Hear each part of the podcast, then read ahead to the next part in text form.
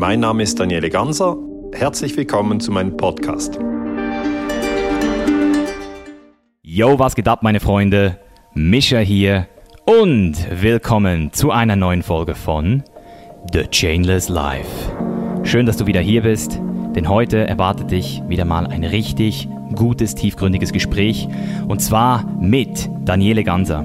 Ich hatte das Vergnügen, letzte Woche persönlich bei ihm vorbeizuschauen und es blieb nicht bei zwei Meter Sicherheitsabstand. Wir haben uns tatsächlich gegenüber gesessen und zwei Stunden lang wirklich geile Themen behandelt. Wir haben vor allem natürlich über sein neues Buch Imperium USA geredet, aber auch sehr viel philosophiert über die aktuellen Zeiten mit Corona und was er als Historiker und Friedensforscher zu der ganzen Thematik meint. Weil das ist in meinen Augen ein sehr großer Pluspunkt eines Historikers, denn er versteht den Unterschied zwischen Journalismus und erklärt das auch sehr gut in dem Gespräch, dass ein Historiker eben sehr vorsichtig ist mit dem, was er sagt, dass er beobachtet und dann Jahre später erst die Schlüsse zieht. Und genau das hat man in seinem Buch Imperium USA wirklich auch gut gemerkt. Ich habe es nicht komplett durchgelesen, aber ich habe schon nur die Sachen, die paar Sachen, die ich überflogen habe, haben mich wirklich ins Staunen gebracht. Wie viele Sachen erst jetzt wirklich zum Vorschein kommen, wie viel Evidenz es auch um Themen wie den 11. September gibt, obwohl es immer noch bei den meisten Leuten eine ganz normale Annahme ist, dass das Ganze wirklich so passiert ist, dass zwei Flugzeuge in das World Trade Center geflogen sind und der Tower deswegen zusammengecrashed ist. Ob das wirklich so ist und noch viel mehr erfährst du im heutigen Gespräch und jetzt viel Spaß mit Daniele Ganser.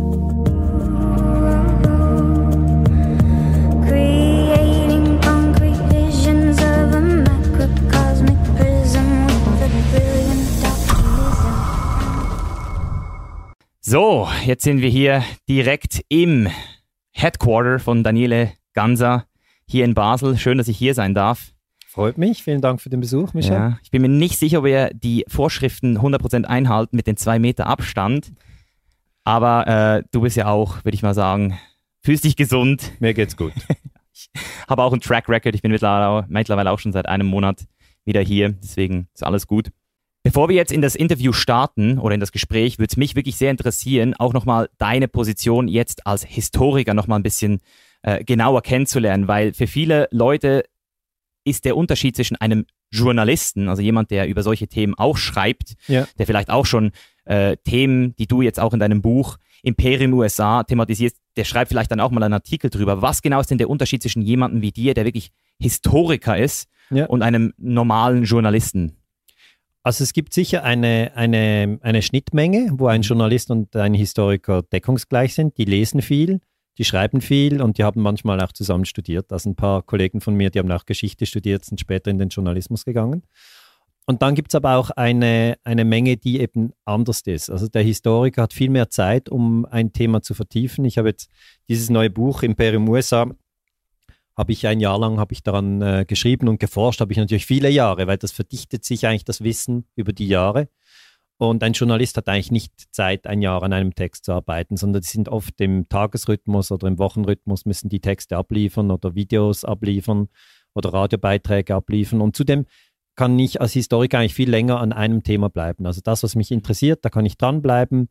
Und ein Journalist wird doch auch durch die Aktualität getrieben. Da muss er dahin, muss er dorthin, muss er das oder jenes aufgreifen. Also ja, ich habe einfach mehr Zeit, um zu reagieren. Vielleicht jetzt auch bei der Corona-Krise sieht man das gut. Die Leute sagen, können Sie zu Corona etwas sagen? Und da sage ich nein, Ja. äh, weil ich, ich bin jetzt noch am Beobachten. Ich beobachte, ich nehme, ich schaue, was macht Schweden, was macht Weißrussland, was macht Deutschland, wie ist der Diskurs in den USA, wie viele Tote, wie viele Infizierte. Einige sagen, es ist Fehlalarm, andere sagen, wir- man hätte viel äh, strenger äh, den Lockdown machen müssen. Also es gibt ganz verschiedene Meinungen. Und die kann ich jetzt einfach alle sammeln und ich werde mich noch nicht äußern, sondern ich beobachte. Das ist eine, ein Privileg des Mhm. Historikers. Irgendwann werde ich dann schon einen Vortrag zu Corona machen, aber jetzt noch nicht. Mhm. Ja, das finde ich gut, weil das ist auch so ein Anspruch, den ich habe auf diesem Podcast, ist wirklich mit Leuten zu sprechen, die eine Expertise mitbringen Ja. und sich auch wirklich äh, klar positionieren können, weil besonders jetzt mit Corona, da können wir jetzt einen Podcast drüber machen und wir werden sicher ein paar Themen besprechen, Mhm. aber die Sachen, die wir heute besprechen, können theoretisch in ein paar Wochen schon wieder komplett anders sein. Ja, also im Äh, Dezember 2020 kann man zurückblicken, oder? Und jetzt sind wir mittendrin. Und das ist wie wenn du mittendrin bist von etwas, äh, ist es schwer zu sagen, äh, ob du es schon richtig verstehst. Also jeder hat eine Meinung, Ja. aber eine Meinung haben die Leute immer. Also Ja. e- eine Meinung heißt noch nicht, dass man eine differenzierte Analyse hat. Das war schon bei 9-11 so. Die Leute hatten sofort eine Meinung und auch zu Corona haben die Leute sofort eine Meinung. Mhm. Aber eine Meinung ist eigentlich ist einfach, dass man sich völlig identifiziert mit den eigenen Gedanken und denkt, das sind die richtigen und dann trifft man auf jemand anderes, der hat eine andere Meinung, dann Mhm. gibt es sogar Streit. Mhm. Ähm, und äh, ich glaube, das, äh, was wichtig ist, dass wir, äh, dass wir uns jetzt nicht völlig mit unseren Gedanken identifizieren, sondern die beobachten und denken, ah, jetzt habe ich mal das gedacht und jetzt denke ich das, ah, jetzt habe ich noch das gelesen äh, und jetzt habe ich noch diese Information mitbekommen, dass man das spielerisch nimmt und dass man auch nicht mit anderen über Corona streitet, sondern dass man sich einfach austauscht. Der eine sagt vielleicht, ich finde es nicht gefährlich, der andere sagt, ich finde es sehr gefährlich, der eine sagt, ich finde, die Regierung hat das super gemacht, der andere sagt, die Regierung müsste man ins Gefängnis sperren. Also, weißt du, es gibt jetzt alle Meinungen und ich finde, eine Pluralität der, der Perspektiven ist jetzt sehr, sehr wichtig, dass man das zulässt, dass man das aushält und dass man sich austauscht. Mhm. Ja, das ist ein sehr guter Punkt. Das ist genau dieser, äh, dieses Thema, was jetzt aktuell wirklich auch für mich betrifft, ist, dass jeder eine Meinung hat und weil man eben auch jetzt gerade jeden Tag sich Sachen anhört, ist man natürlich auch viel schneller dazu verleitet oder man sein eigenes Hirn lässt es gar nicht zu, dass man auch viele Denkfehler zulässt. Also ganz viele Denkfehler geschehen ja auch in diesen Momenten und das ist ja das, was man wirklich auch jetzt bei diesem Buch sagen muss, das ist ja wirklich hart recherchiert worden. Ja, das ist es. Und du hast jetzt vorhin gerade 9-11 angesprochen, das habe ich jetzt auch nochmal ähm, gehört, dass es da jetzt auch gerade nochmal eine neue Studie gab aus Ja. Alaska. Ja. Vielleicht kannst du da mal kurz was dazu sagen, weil das ist ja auch ein Teil des Buches. Ja, also ein Kapitel, es sind äh, viele verschiedene Kapitel, aber ein Kapitel des Buches dreht sich um die Terroranschläge vom 11. September, weil wie der Kennedy-Mord oder der Angriff auf Pearl Harbor, das sind große, große Ereignisse in der amerikanischen Geschichte. Und ähm, am 11. September ist ja noch ein drittes Gebäude zusammengestürzt, das WTC 7, da ist kein Flieger reingeflogen. Das ist schon mal so Basiswissen, 11. September, dass man sich klar macht, wie viele Gebäude damals überhaupt eingestürzt sind. Und wenn ja in das dritte Gebäude kein Flieger reingeflogen ist, dann stellt sich sofort die Frage, warum ist das überhaupt zusammengestürzt? Und an dieser Frage bin ich jetzt schon ja, 18 Jahre dran. Es ist eben, das braucht so viel Zeit manchmal für einen Historiker. Äh, Und zuerst hat man gesagt, das sind Trümmerteile von den Twin Towers, die auf das WTC 7 gefallen sind. Und dann gab es dort einen Brand und der Brand hat das Gebäude zum Einsturz gebracht. Das war eine These von, vom National Institute for Standards and Technology. Ähm, und dann habe ich mit Baustatikern an der ETH Zürich gesprochen. Ich war damals an der ETH Zürich äh, tätig. Und das war 2006, ist auch schon 14 Jahre her. Und die haben mir gesagt, ähm, das sieht sehr nach Sprengung aus. Und jetzt im, äh, im März 2020, also vor zwei Monaten, ist tatsächlich eine Studie herausgekommen von der Universität Alaska zum Einsturz vom WTC 7 und die sagt ganz klar, das Gebäude kann nicht wegen Feuer einstürzen. Und das bedeutet, Sie sagen nicht, es wurde gesprengt. Das machen Sie vorsichtig, weil natürlich ist das ein Diskurs, der in den USA sehr, sehr heikel ist über 9-11. Ähm, aber Sie sagen es natürlich trotzdem eindeutig, weil es gibt nur zwei Möglichkeiten, Feuer oder Sprengung. Und Sie sagen, Feuer war es nicht. Das ist so, wie wenn ich dir sage, ich komme aus Zürich oder aus Basel, aus Zürich komme ich nicht. Dann ist nicht sehr schwierig Mhm. zu sehen. Also das ist diese neue Studie und das bedeutet für mich, ähm, dass die ganzen die ganze Geschichtsschreibung zu den Terroranschlägen vom 11. September, dass die neu geschrieben werden muss. Weißt du, mit Afghanistan-Krieg, Irak-Krieg, das ist wieder ein großes Ding. Mhm. Was mich jetzt hier interessieren würde, ist, jetzt kommt so ein Ding raus, mitten der ganzen Corona-Dramatik. Ja. Keine Sau kümmert Niemand. Und, Das liest niemand. ja, das liest niemand. Und Aber niemand, ich schon. und, und niemand hinterfragt es auch, habe ich das Gefühl. Also ich Ja. habe das Gefühl, dass, dass das ganze Thema 11. September, wenn du darüber überhaupt redest und, und die Theorie in Frage stellst, bist du automatisch ein Verschwörungstheoretiker heutzutage. Das ist der Frame. Also Ja. wir haben ja dieses Wort Verschwörungstheorie, ja. Und das, das ist jetzt heute die ganze Zeit in den Medien. Das sind zwei Wörter, Verschwörungstheorie und Verschwörungstheoretiker. Mhm. Und ich glaube, jeder, der sich im Bereich Medienkompetenz weiterentwickelt, der muss sich fragen, was sind das für Wörter? Weil die, die trifft er immer, immer, immer. Und da habe ich so ein paar Grundhinweise, ähm, Hinweise, die man sich einfach anhören sollte. Es ist erstens so, dass es in der Geschichte immer wieder Verschwörungen gibt. Das heißt, eine Verschwörung ist eine Absprache von zwei oder mehr Menschen, um ein Ziel zu erreichen. Und das gibt es immer wieder. Also vor 2000 Jahren wurde Cäsar ermordet und die haben nicht am Tag vorher Cäsar angerufen und gesagt, du, morgen bringen wir dich um, sondern der Punkt ist ja, die haben es ihm nicht gesagt. Mhm. Das ist die Verschwörung. Und ähm, als die CIA zum Beispiel, der amerikanische Geheimdienst CIA, eine Invasion von Kuba gemacht hat, das war im April 1961, war das Ziel, Fidel Castro zu stürzen. Ich habe das auch im Buch Ja. erklärt. Und dann haben sie aber nicht einen Tag vorher Fidel Castro angerufen. Weil das ist ja, jeder, der ein bisschen militärische Strategie überlegt, weiß, es lebt ja von der Überraschung. Das heißt, für mich ist ganz klar, es gibt Verschwörungen. Das ist aber jedem klar, der ein bisschen länger nachdenkt. Zum Beispiel auch die Iran-Kontra-Affäre.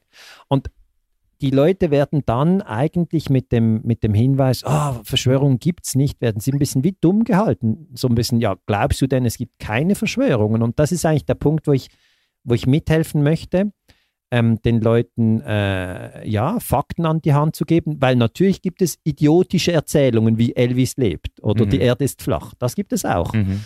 Und das ist heute die Herausforderung, gerade für junge Menschen, dass sie, dass sie sich selber ein Bild machen. Gerade 9-11, da sage ich, es war eindeutig eine Verschwörung, weil die offizielle Geschichte sagt, es waren 19 Muslime Mhm. äh, unter dem Kommando von Osama bin Laden und das war Al-Qaida. Das ist eine Verschwörung. Also auch Mhm. die offizielle Geschichte ist eine Verschwörung. Also jede Mhm. Geschichte zu 9-11 ist eine Verschwörung. Mhm. Aber ähm, ich werde dann auch äh, angegriffen als Genau, Verschwörungstheoretiker. das wollte ich wissen. Also Ja. wie reagieren da Medien oder wie wurdest du da vielleicht schon diffamiert oder gab es da sogar in deinem Bekanntenkreis vielleicht Leute, die gesagt haben, hey, Daniele, jetzt musst du vielleicht... Im Bekanntenkreis nicht. Also die Ah. Leute im Bekanntenkreis, die kennen mich so gut, die wissen, dass ich Mhm. sehr sauber arbeite und die sagen mir, was hast du herausgefunden? Also die, Mhm. die wollen Okay. eher so, die wollen eher so, was, ah, das ist interessant und wo hast du das gelesen und was sind deine Quellen und ah, könnte es nicht aus. Da, da diskutiert man wirklich offen, ehrlich und, und an den Fakten interessiert. Aber die amerikanische Botschaft hat mich in der Schweiz äh, diffamiert. Äh, man hat gesagt, das sind äh, Theorien von Verschwörungstheoretikern, wo ich gesagt habe, das WTC 7 könnte gesprengt sein. Ich habe gesagt, es ist entweder Feuer oder Sprengung. Habe das viele Jahre lang habe ich das offen gelassen. Äh, und dann haben auch Schweizer Journalisten haben äh, mich dann sozusagen diffamiert und gesagt, ja, das sind alles Verschwörungstheorien. Ähm, und da gab es schon Streit, aber eigentlich ist es für den Historiker nicht so wichtig, ob er jetzt geliebt oder gehasst wird, sondern er muss unbedingt bei den Fakten genau sein. Und da muss ich sagen, ähm, WTC 7 ist eingestürzt, das ist ein Fakt. Und die neue Studie von Alaska, ich finde es übrigens super, dass du von der Studie gehört hast, weil die meisten Leute haben noch nie davon gehört und die, die neue Studie sagt, äh, Feuer war es nicht und dann äh, müsste man wach Mhm. werden. Dann müsste man wach Mhm. werden.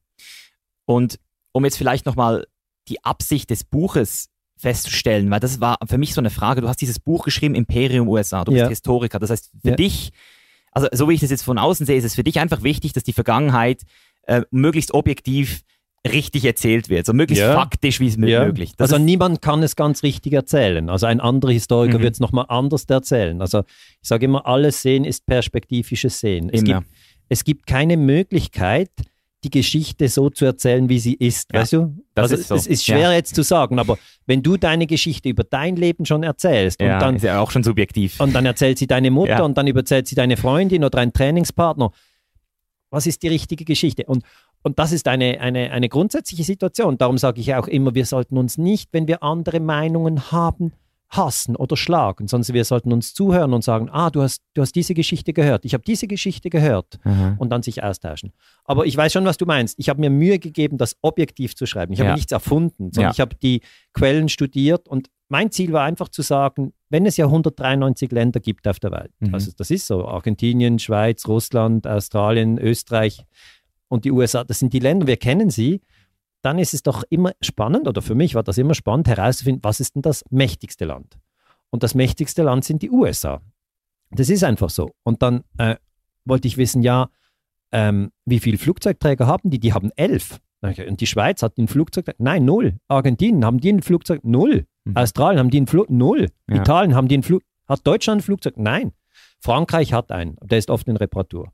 Und die Chinesen haben jetzt zwei. Aber das ist halt, das ist so der Punkt, wie der Historiker etwas anschaut oder er schaut dann auch, was sind die höchsten Militärausgaben? Ja. Die USA haben Militärausgaben von 740 Milliarden Dollar pro Jahr. Das ist weit mehr als jedes andere Land. Also mit Abstand, es ist nicht so ein bisschen mehr, sondern es ist unglaublich viel mehr.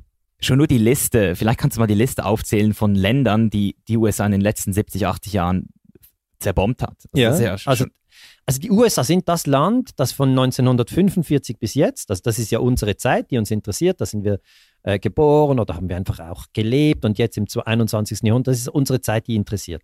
Und in dieser Zeit sind die USA das Land, das am meisten andere Länder bombardiert haben. Also bekannt ist jetzt oder noch in Erinnerung ist, dass sie den Irak bombardiert haben oder 2003.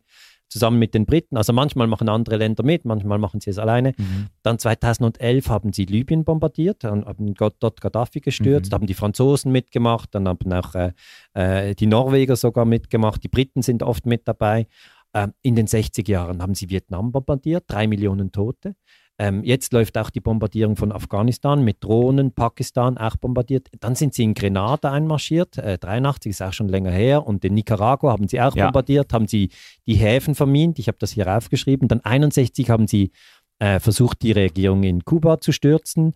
Ist dann nicht gelungen. Äh, Im 61 haben sie aber auch im Kongo Premierminister äh, Lumumba ermordet. Das war der erste gewählte Premierminister im Kongo zusammen mit dem belgischen Geheimdienst. 73 haben sie die Regierung in Chile gestürzt. Das ist, da kam Pinochet an die Macht. Das war danach eine Militärdiktatur. Ähm, 53 haben sie äh, im Iran die Regierung gestürzt, Mossadegh. 54 haben sie in Guatemala äh, Arbenz äh, gestürzt. In den 60er Jahren haben sie noch in Indonesien einen Putsch gemacht, das war 65. Laos, Kambodscha haben sie auch bombardiert. Dann haben sie auch an den Iran Waffen verkauft im Rahmen des Iran-Contra-Skandals äh, und haben dann mit den Einkäufen aus, Einkünften aus diesem Waffenverkauf haben sie ein Konto in der Schweiz gefüttert und von diesem Konto in der Schweiz haben sie die Kontras bezahlt, die sie in Honduras aufgerüstet haben, um in Nicaragua die Regierung zu stürzen. Ähm, das ist jetzt nicht die ganze Liste, ich könnte noch lange weiter erzählen, aber Ja, ja. es es ist einfach, wenn man das mal anschaut, dann fragt man sich, äh, äh, wie konnte ich das eigentlich nicht mitbekommen? Mhm. Also, das ist ja das Ding. Das hat mich ja weggeblasen, so. Diese, diese Fakten mal einfach so zu sehen Ja. und, und auch in dieser Zeit einfach mal zu verstehen, okay, so lange ist es noch gar nicht her. Ja. Und jetzt dann auch zu realisieren, okay, das, das ist ja eigentlich, sagen wir jetzt mal, das hätte immer einen guten Grund gehabt, Ja. dann wäre das ja noch zu legitimieren gewesen. Aber was man ja bei dir dann auch merkt, wenn man sich ein bisschen mit deiner Arbeit beschäftigt, ist ja, dass es dann auch sehr oft ähm, eigentlich nur ein Alibi war, ein Vorwand, Ja. um die Leute sozusagen dann auch wieder in mehr Angst zu stürzen und wieder mehr Kontrolle an sich zu reißen. Ja. Und das ist ja eigentlich dieser Effekt, den ich so krass finde. Also Ja. kannst du da nochmal diese Dynamiken auch für dich nochmal so. ja, du hast es genau richtig zusammengefasst. Wenn man Angst schürt, kann man Kontrolle bekommen. Das ist der Trick. Also das ist ganz, ganz wichtig, jetzt auch während Corona daran zu denken. Angst, Leute, die Angst haben, die kann man wirklich rumkommandieren, wie, wie eigentlich Schlachtvieh. Es ist so. Ja.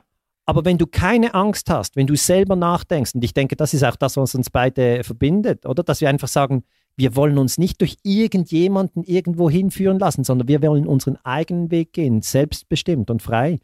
Und da sage ich eigentlich, man hat in der Geschichte, und das kann ich wirklich beweisen, ähm, hat man Angst erzeugt. Ja, man, man denkt manchmal, ja, die Angst, die, die kam halt. Nein, die Angst wurde absichtlich erzeugt und mit der Angst konnte man die Menschen steuern. Also jetzt ein konkretes Beispiel, 2003 der Angriff auf den Irak. Erstens sage ich, das ist illegal. Also der Irak hätte 2003 auch nicht die USA angreifen können. Das ist der erste Punkt. Es gibt das UNO-Gewaltverbot.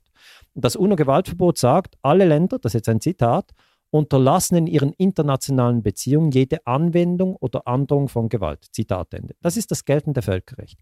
Die Amerikaner haben gesagt, uns ist das egal. Haben sie den Irak angegriffen. Jetzt, die Bevölkerung in den USA, das sind 330 Millionen Menschen. Von denen sind viele sehr arm. Das muss man mal wissen. Das sieht man jetzt während der Corona-Krise auch. 100 Millionen Menschen, ich erkläre das im Buch auch. Also ein Drittel hat keine 400 Dollar. Jetzt muss man sich das mal vorstellen. 400 Dollar, wenn dein Auto kaputt ist und du hast keine 400 Dollar, kannst du es ja nicht reparieren. Wenn, wenn dir ein Zahn rausbricht und du hast keine 400 Dollar, kannst du nicht zum Arzt. Also das sind 100 Millionen, okay? Das ist schon mal ein Drittel, ist sehr, sehr arm. Und dann gibt es eine Mittelschicht, die gibt es schon auch, ähm, aber diese Mittelschicht, die ist sehr beschäftigt mit viel Arbeit und sie kann sich nicht noch darum kümmern, was ist am 11. September passiert. Und kurzum, diese Menschen, die haben keinen Einfluss auf diese ganzen Kriege. Und sie sind sehr gutgläubig. Ich war auch viel in den USA. Sie sind auch äh, sehr freundlich. Sie können aber die Schweiz und Schweden nicht auseinanderhalten. Das können sie einfach nicht. Aber sie haben keine Ahnung von Geografie. Sie kennen Kanada und Mexiko und dann hört es auf.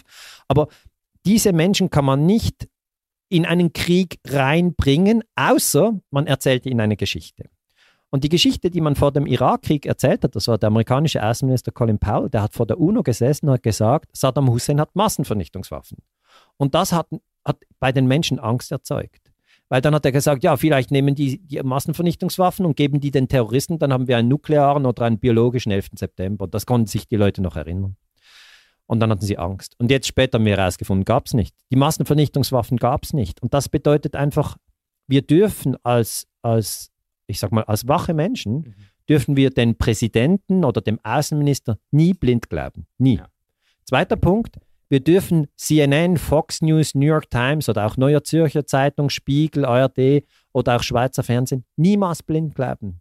Man soll nicht sagen, ja, der Bundesrat hat es gesagt, also muss es so sein. Oder in der NZZ hieß es, also muss es so sein. Das heißt immer, das ist eine Geschichte, aber ich möchte selber auch noch eine andere hören und ich möchte selber nachdenken. Das ist eigentlich ein wichtiges Fazit aus meinem Mhm. Buch. Und das ist ja genau das Schwere, diese, diese Kom diese, diesen Komfort aufzugeben, Ja, einfach zu glauben, Ja. einfach etwas zu haben, die Tür zu schließen und zu sagen, so ist es. Und das ist ja das Ja. Ding. Die Menschen wollen ja ums Verrecken Recht haben, das muss man halt auch sagen. ist Also, so, ja. die, die würden sich lieber selbst, manchmal fast, fast schon selbst umbringen, als sich einzugestehen, dass sie vielleicht auch falsch lagen. Und, und das ist jetzt einfach für mich auch in dieser Zeit jetzt eben auch so eine interessante ähm, Diskussion, die man führen kann. Wie, wie überträgt sich das jetzt vielleicht auf die aktuelle Situation? Jetzt haben wir wieder diese Angst in den Leuten. Ja. Sie bleiben zu Hause. Ähm, es gibt verschiedenste Theorien, warum das jetzt so ist oder was, wie lange das noch gehen könnte oder was das Beste jetzt gerade für die Menschen ist. Ja. Ähm, aber die Idee ist ja, dass es immer irgendwo einen Regisseur gibt, so ein bisschen Ja. auch. Also irgendjemand hat immer das Interesse. Und meine Frage ist jetzt denn, weil in, in den Amerik, also in deinem Buch macht es Sinn, oder? Wir hatten das Öl. Ich, Ja. ich, ja, ich fand auch das mit dem Vi- Vietnamkrieg, Ja. so, das ist auch krass. Das ist krass. Also dieses Das Setup. Drei Millionen Tote. Soll ich das Setup kurz erzählen? Ja, bitte. Also man hat zuerst ähm, eigentlich im Vietnamkrieg ein Gebiet, das heißt Indochine, das war französisches Kolonialgebiet. Und äh, die Franzosen haben das also ausgebeutet, es war Kolonialismus. Und dann im Zweiten Weltkrieg übernehmen die Franzosen eigentlich, ja, sie fallen weg, also sie, haben, sie werden ja selber besetzt von den Deutschen, können darum ihre Kolonie in Indochina nicht mehr kontrollieren. Und Japaner marschieren dort ein und dann ist also äh, Vietnam unter japanischer Herrschaft, nicht mehr französisch. Und dann am Schluss des Zweiten Weltkriegs werfen ja die Amerikaner zwei Atombomben auf Japan. Also kein anderes Land hat jemals Atombomben gegen Zivilisten eingesetzt. Nur die USA haben das gemacht gegen Hiroshima und gegen Nagasaki. Der amerikanische Präsident Truman hat, hat eigentlich dort den Rekord gebrochen, maximal viele Leute in sehr kurzer Zeit zu töten. Also 80.000 Menschen in Sekunden. In, an einem, weil eine Atombombe, wenn die explodiert, löst sich der Körper sofort auf. Die ist weg. Der ist wirklich weg. Also es, es liegt da nicht ein Verwundeter, sondern der Körper ist weg. Das kann man sich nicht vorstellen. Die Energie, zuerst kommt ja die, die, die Hitze und dann kommt die Druckwelle. Und dann zum Teil hat man nur noch einen Schatten gesehen vom Körper. Es ist, also man kann sich das nicht vorstellen. Aber ich habe ja einiges auch zu Atombomben geforscht und es ist ein schweres Verbrechen, dass die USA ähm, Atombomben auf Japan geworfen haben. Gut, aber eigentlich wollte ich ja Vietnam erklären. Und dann kommen die Franzosen und versuchen diese Kolonien nochmal zu halten fahren nochmal hin, bombardieren alles, aber die Vietnamesen wehren sich und die Franzosen verlieren 1954. Und dann hätte eigentlich Vietnam in die Unabhängigkeit gehen können, aber dann sagen die Amerikaner, ah, die Franzosen sind rausgeflogen und übrigens haben die Amerikaner die Franzosen in ihrem Krieg unterstützt, haben ihnen Waffen gegeben und so weiter. Ähm, und gleichzeitig haben sie die Vietnamesen auch unterstützt. Also sehr interessantes Doppelspiel. Und dann ist die CIA reingegangen äh, und hat äh, eigentlich gesagt, wir unterstützen Südvietnam und hat also das Land gespalten. Und dann sind sie entlang der Küste raufgefahren mit Schnellbooten, Patrouillenbooten, haben immer so Kommandoaktionen heißt das. Die haben eigentlich von Nordvietnam dann die, eine Radarinstallation oder ein Munitionsdepot in die Luft gesprengt und sind dann wieder über die Küste entlang zurück. Und dann ähm, ähm, im August 1964 hat der amerikanische Präsident Johnson ein amerikanisches Sch Kriegsschiff, die Maddox, beordert, ganz nahe an die Küste zu fahren. Und dann haben die Nordvietnamesen gedacht, dieses Kriegsschiff gibt den kleinen Schiffen Feuerschutz und dann haben sie auf die Maddox geschossen, haben die Maddox aber nicht getroffen. Und dann geht der amerikanische Präsident ans Fernsehen und sagt, wegen wiederholten Angriffen auf unser Schiff Maddox muss ich jetzt den Vietnamkrieg ausrufen. Und jetzt musst du dir vorstellen, Mischa, danach haben wir 58.000 tote US-Soldaten. Die wussten überhaupt nicht, wo sie hingehen, weil die waren noch nie außerhalb der USA. Plötzlich werden sie nach Vietnam geflogen. Und wir haben drei Millionen tote Vietnamesen. Und jetzt kommen die Historiker, und das ist ja der Punkt, was ich schon oft gesagt habe. Wir sind zwar langsam, aber wir sind dafür präzise. Und ich kann dir mit hundertprozentiger Sicherheit sagen, der Johnson ist ein Lügner. Also der Präsident Johnson ist ein Lügner. Dann darf man den Präsidenten nicht blind glauben.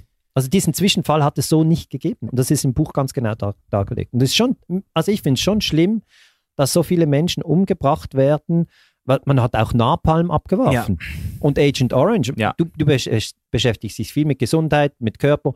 Die Kinder der, der Frauen, die in, in, in, in, in Vietnam dann Kinder geboren haben, die waren schwer deformiert. Weißt du, mit drei Armen oder noch irgendwie ein Auge hier oben, das ist alles durch diese Chemikalien, die man abgeworfen hat. Das sind sehr schwere Verbrechen. Mhm. Ja, es ist, ist crazy. Und, und das ist eben auch das, was du jetzt gesagt hast, das ist ja gelogen, der Präsident. Das ist ja heute oder war auch oft nicht anders. Also ich, Ja, war Ich- immer so. auch Obama war ja eigentlich Ja. ein Kriegsverbrecher, Ja. wenn man so will, obwohl er den Friedensnobelpreis. Ja, aber weißt du, da sage ich wieder, also ich habe verschiedene Freunde, die sagen, nein, Obama war doch toll. Dann ja, ich, genau. dann sage ich, na, ich weiß nicht, wie du drauf kommst, dass er toll ist. Er war ein guter Redner. Er Aha. war ein charmanter, charismatischer Typ. Ja, das kann man sicher sagen. Mhm. Aber er war ein Kriegsverbrecher. Und ich finde, den Friedensnobelpreis hat er überhaupt nicht verdient. Und das weiß er auch selber, dass er den nicht verdient hat. Mhm. Weil er hat ja 2011 zum Beispiel Libyen bombardiert. Jetzt sind wir 2020. Wenn wir jetzt auf Libyen schauen, das Land ist Im Arsch. ja, darf ich den so nicht sagen, Ja. aber es ist Ja. äh, ein, ein Failed State, Ja. wie wir in der Forschung sagen. Es ist, verschiedene Banden bekämpfen sich und, und zuvor hatte die Bevölkerung in Libyen ein viel besseres Leben. Und da muss man sich sagen, ja, Obama, welches Recht hast du eigentlich, Libyen zu bombardieren? Und er hat keines. Er hat keines. Mhm. Auch Libyen hätte nicht das Recht gehabt, die USA zu bombardieren. Mhm. Und dann in Syrien hat er die CIA eingeschickt. Das ist, also diese Verbrechen, wenn man sie dann wirklich untersucht, dann, dann, dann ja, ist dann die Obama-Begeisterung weg.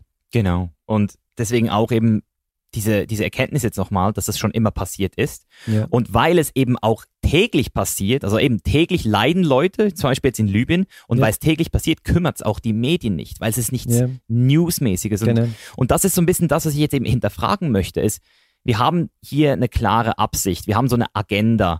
Ähm, wir hatten Öl als Alibi, wir hatten Macht, wir hatten Geld. Ja. Und das sind alles Dynamiken, die ich noch verstehe. Aber wenn wir jetzt mal von deinem Buch ein bisschen wegkommen, weil eben das ist schon so harter Tubak, würde Ja. man jetzt in der Schweiz sagen, ja, ist harter Stoff. oder? harter Stoff, Ja. oder? Wie kann man denn das jetzt auch auf die aktuelle Situation interpretieren? Weil wir reden jetzt hier von einem globalen Problem. Es Ja. ist nicht Krieg, es ist aber, es geht um unsere Gesundheit. Ja. Und trotzdem fühle ich mich nicht zu 100 Prozent ähm, sicher in der, in der Annahme, dass hier wirklich nur zu unserem besten ähm, Gunsten gehandelt wird. Deswegen, welche, welche Absicht könnte man denn jetzt hier überhaupt feststellen? Also, Ja. das ist ja das, was die Leute momentan so ein bisschen debattieren. Geht es hier um Kontrolle? ja. Geht es hier um eine neue Welt? Ja. Oder ähm, ich finde das ein sehr, sehr, sehr heikles Thema und deswegen würde es mich interessieren, wie du das jetzt gerade so siehst. Also ich sehe das so, dass es immer wieder große Ängste gegeben hat. Immer wieder. Also zum Beispiel ähm, im Kalten Krieg, das ist die Zeit von 45 bis 90, hatten die Leute Angst vor einem Atomkrieg. Sie hatten Angst, dass die Sowjetunion und die USA, ja, die haben beide sehr viele Atombomben, noch heute, ähm, und dass dann ein Land zum Beispiel auf das andere Land eine Atombombe wirft. Und dass das andere, weil das hat ja dann auch sehr viele Atombomben zurückschießt und dass es dann ein atomares Geballer gibt und am Schluss ist einfach alles kaputt. Weil man muss schon sich erinnern, ich habe das erwähnt mit Hiroshima und Nagasaki, die USA haben als erstes Land zwei Atombomben abgeworfen, aber das Wesentliche und das Wichtige zu verstehen ist, 1945 hatte überhaupt niemand anders eine Atombombe. Also es war niemals die Gefahr eines Atomkrieges, sondern es war ein Schütze, der hatte zwei Kugeln und der hat sie abgeschossen. Das war's. Also das, die Absicht dahinter war, Wettrüsten zu betreiben. Also das wird in den, unter den Historikern natürlich äh, kontrovers diskutiert. Ich glaube, es war auch zu zeigen äh, gegenüber der Sowjetunion, dass man die Atombombe hat Ja. und dass sie sehr zerstörerisch ist. Weil dieses Argument, ähm, dass man die Atombombe eingesetzt hat gegen Japan 45, weil man sonst Japan nicht besiegen konnte, das Mhm. stimmt nicht. Nein, das stimmt wirklich nicht. das Also man, wurde ein Statement gesetzt. ja, also man hat Japan schon fast total besiegt äh, und hat dann am Schluss äh, wirklich äh, noch die Atombombe draufgeworfen. Ja. Aber was ich sagen wollte, ist, diese Angst vor dem Atomkrieg, ja, Die gab es jetzt nicht mehr. die ist jetzt weg. Also Ja. die Leute denken, ja, wenn ich sage, ja, und Atomkrieg hast du Angst? Nein.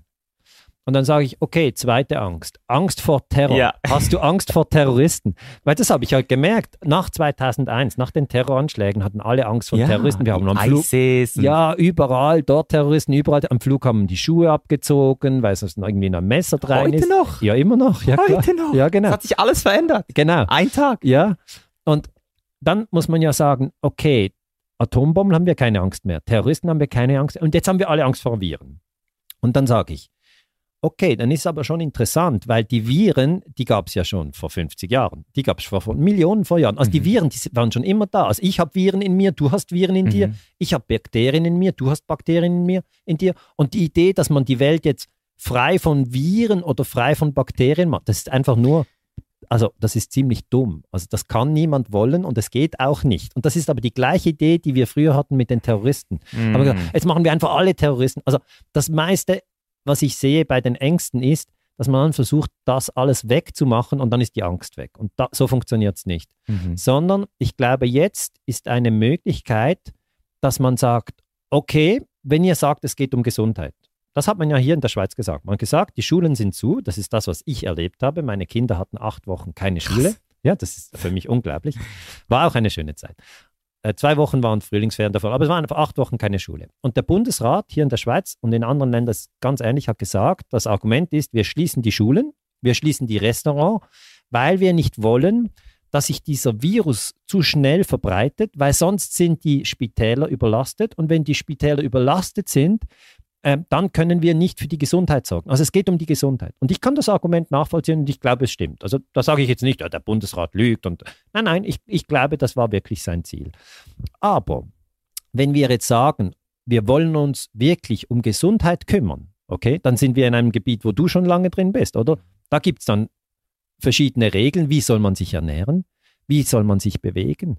Und ich glaube, wenn, wenn Leute jetzt wenn Leute jetzt wirklich sagen, aha, geht, ist Gesundheit mir so wichtig, dann sollen sie in diese Richtung gehen und sich fragen, macht es denn Sinn, Fleisch aus Massentierhaltung Ja. zu essen? Also ich esse das seit 20 Jahren nicht mehr. Ich bin seit 20 Jahren Vegetarier. Du bist vegan, oder? Ja, fünf Jahre jetzt.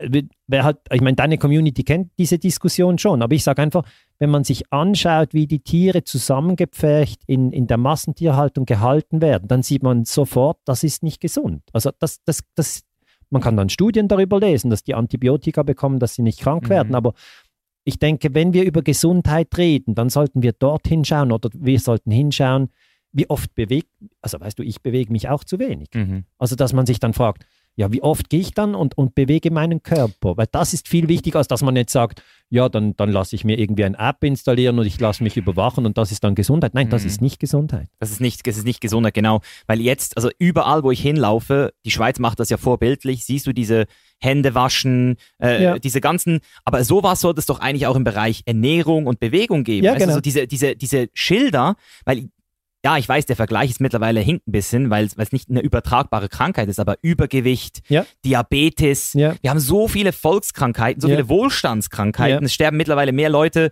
an einem Kalorienüberschuss, als, als dass sie verhungern. Bei uns. Bei ja, uns, Bei uns. ja. Aber wir haben immer noch ungefähr 20.000 Ja. Hungertote pro Tag. Also das ist eine ganz extreme Zahl, die ich immer wieder recherchiere, aber in und sie wird oft so genannt, 20.000 Hungertote pro Tag. Und das das passiert jeden Tag. jeden Tag. wie Ebola auch jeden Tag passiert. Und darum kümmert es den weißen Western-Mensch nicht mehr so. Ja, ja, es ist so. das ist ja das Krasse. Das ist das Krasse. Und ich glaube, wenn etwas Gutes entsteht aus diesem, aus diesem Lockdown oder aus der Pandemie, es sind ja zwei verschiedene Dinge. Die meisten Leute haben den Lockdown erfahren, weil sie waren zu Hause. Die Pandemie haben sie nie gesehen, nie gespürt. Ja, es ist schon so. Also da muss man auseinanderhalten, was ist Lockdown. Ja. Ich kenne auch viele Menschen, die wirklich, also viele Menschen, ich kenne einige, die einfach finanzielle Probleme haben. Wegen dem Lockdown, nicht wegen der Pandemie, aber die, die können die Restaurants nicht öffnen oder sie können nicht mehr arbeiten.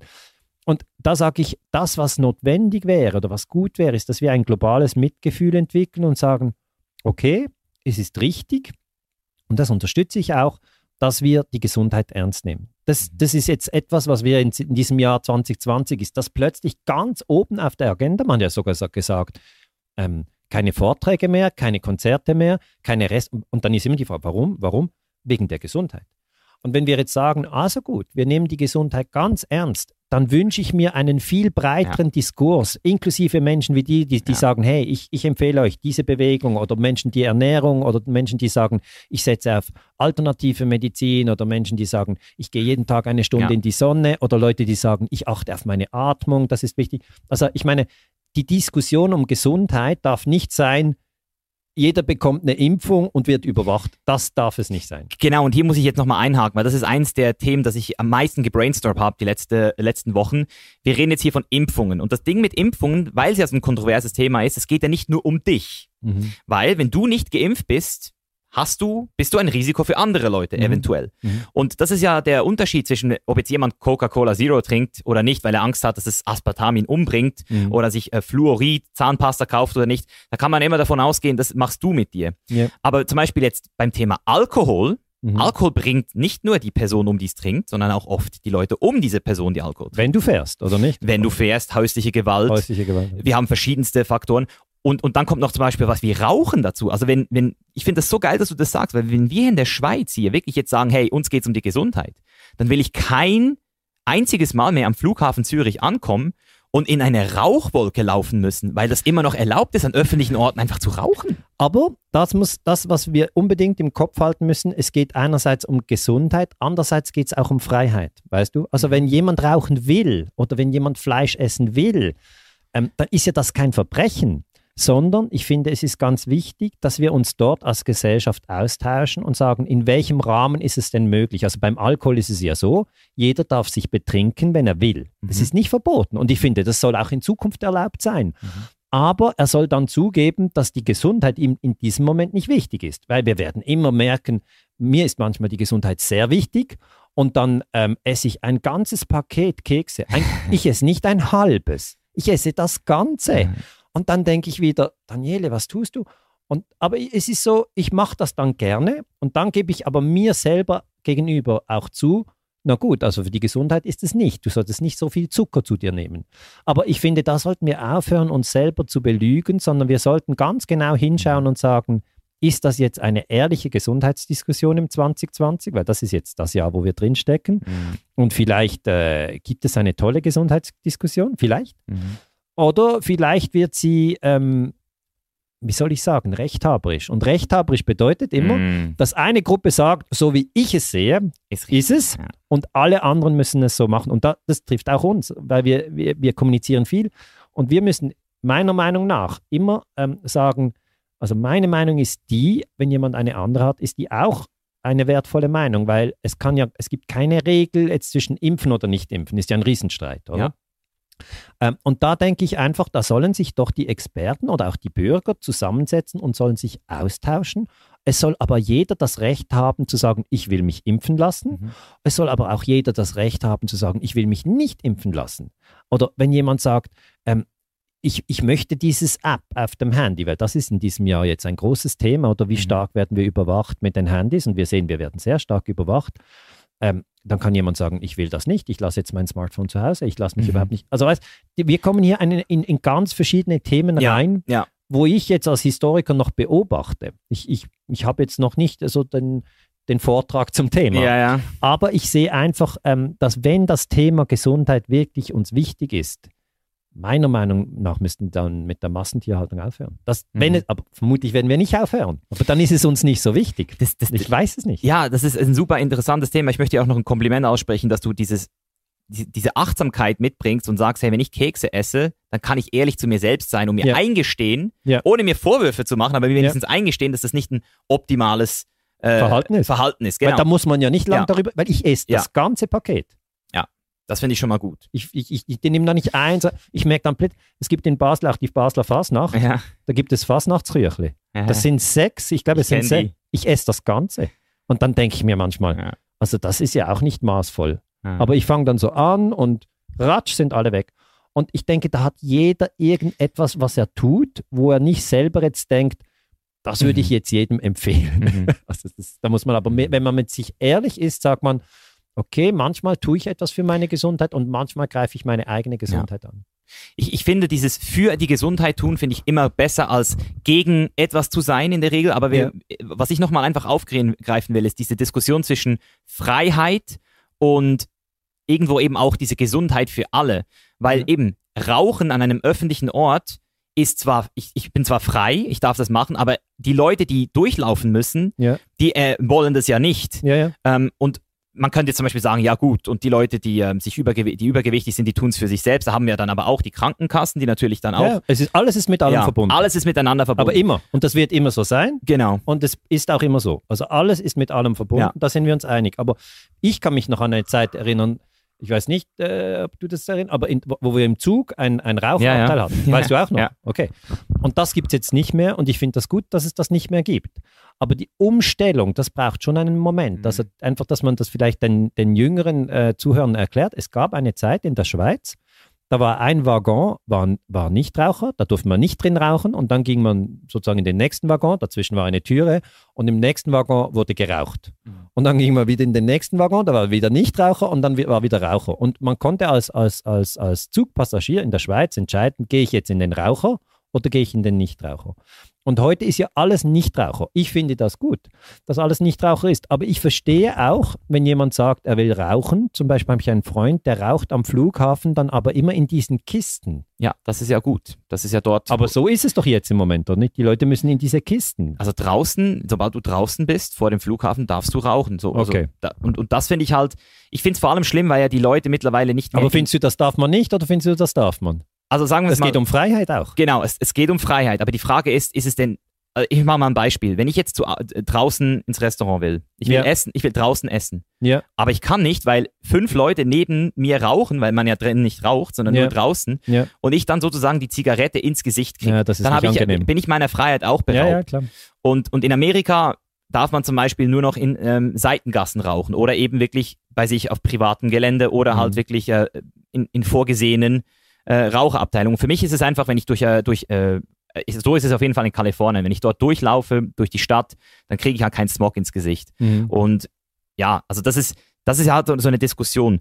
Und was ich, was ich mich einfach nochmal frage, jetzt auch vielleicht nochmal um das philosophische Thema ein bisschen weiter zu spannen, ist, wieso sind wir denn nicht in der Lage, auch so ein bisschen dieses Bewusstsein zu kriegen für andere? Weil du hast jetzt die Massentierhaltung angesprochen. Ja, ja. Und wir haben ja dieses Thema aktuell mit Corona, ähm, dass es jetzt nicht ein Krieg ist, der global ist, sondern wir haben eher einen Krieg mit unserem Nachbarn aktuell, weil wir uns nicht verstehen, weil wir nicht die gleiche Meinung teilen. Und, Ja. und wir haben auch in Deutschland, in Stuttgart, Tausende von Leuten, die jetzt demonstrieren gehen. Ja. Das heißt, wir haben ja eigentlich andere ähm, Dynamiken, als wir das zum Beispiel aus dem Buch von dir kennen.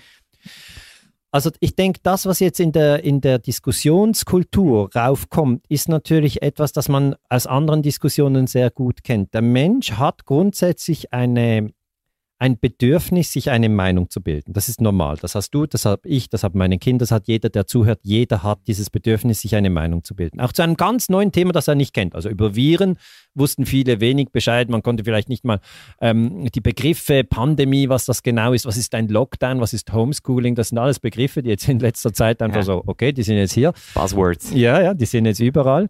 Und dann verknüpft oft der Mensch seine Meinung mit der Wahrheit.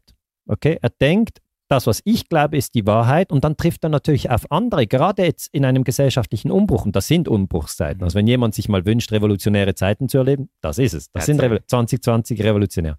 Und dann ist es ganz wichtig in revolutionären Zeiten, dass man versteht, dass es ganz verschiedene Meinungen gibt. Es gibt ja 7,7 Milliarden Menschen auf der Welt. Es ist ganz klar, dass die 7,7 Milliarden Menschen jetzt zum Thema Rauchen oder vegan oder vegetarisch oder, oder Vietnamkrieg oder 11. Genau. September oder Corona oder Atomkraftwerke oder Elektroautos, weißt du, endlose Kette von Themen, verschiedene Meinungen haben. Und das wird immer so sein und das ist gut.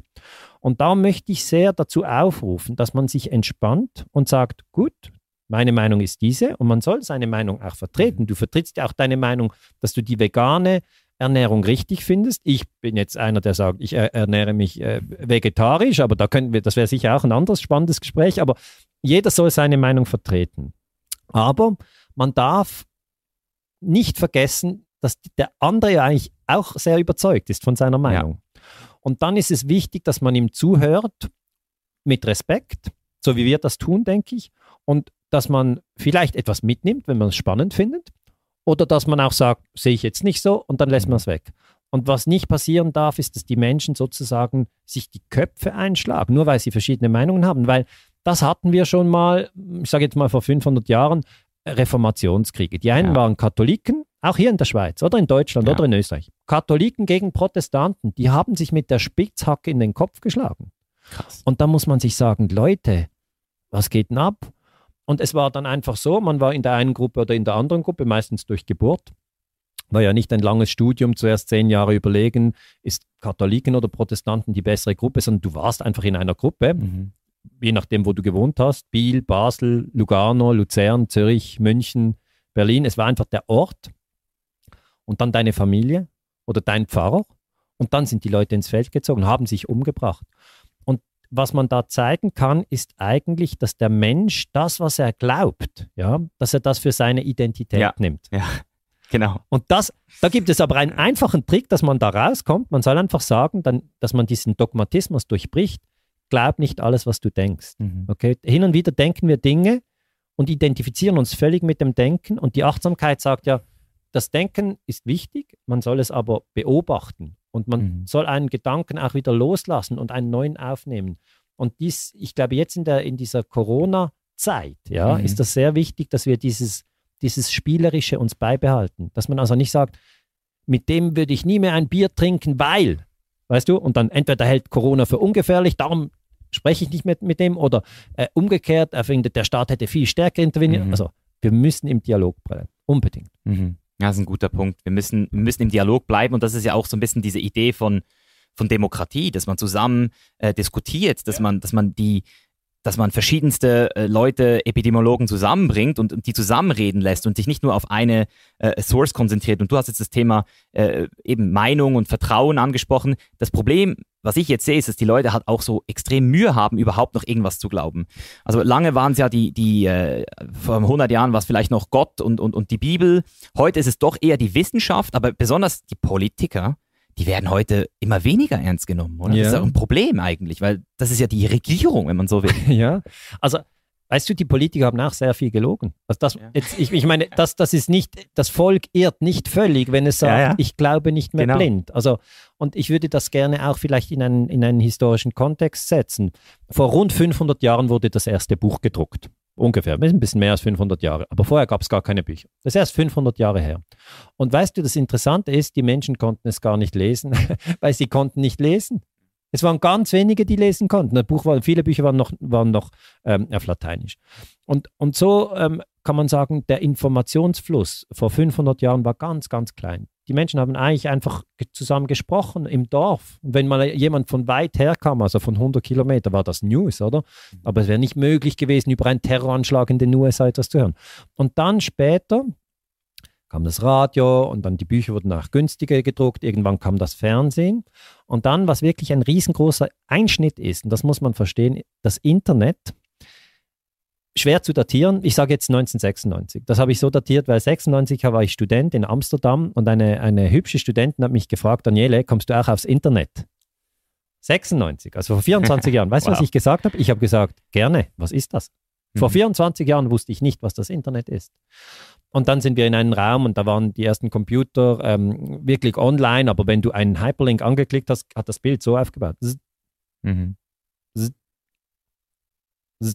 Und jetzt filmen wir das und dann ist das online und das ist, also wir haben, das nennt sich in der historischen Forschung Informationsrevolution. Mhm. Das erste Smartphone von Steve Jobs von Apple vorgestellt, das war erst 2007. Das gibt es erst 13 Jahre. Krass. Das muss Ja. man sich auch klar sein. Es gibt erst 13 Jahre die Smartphones.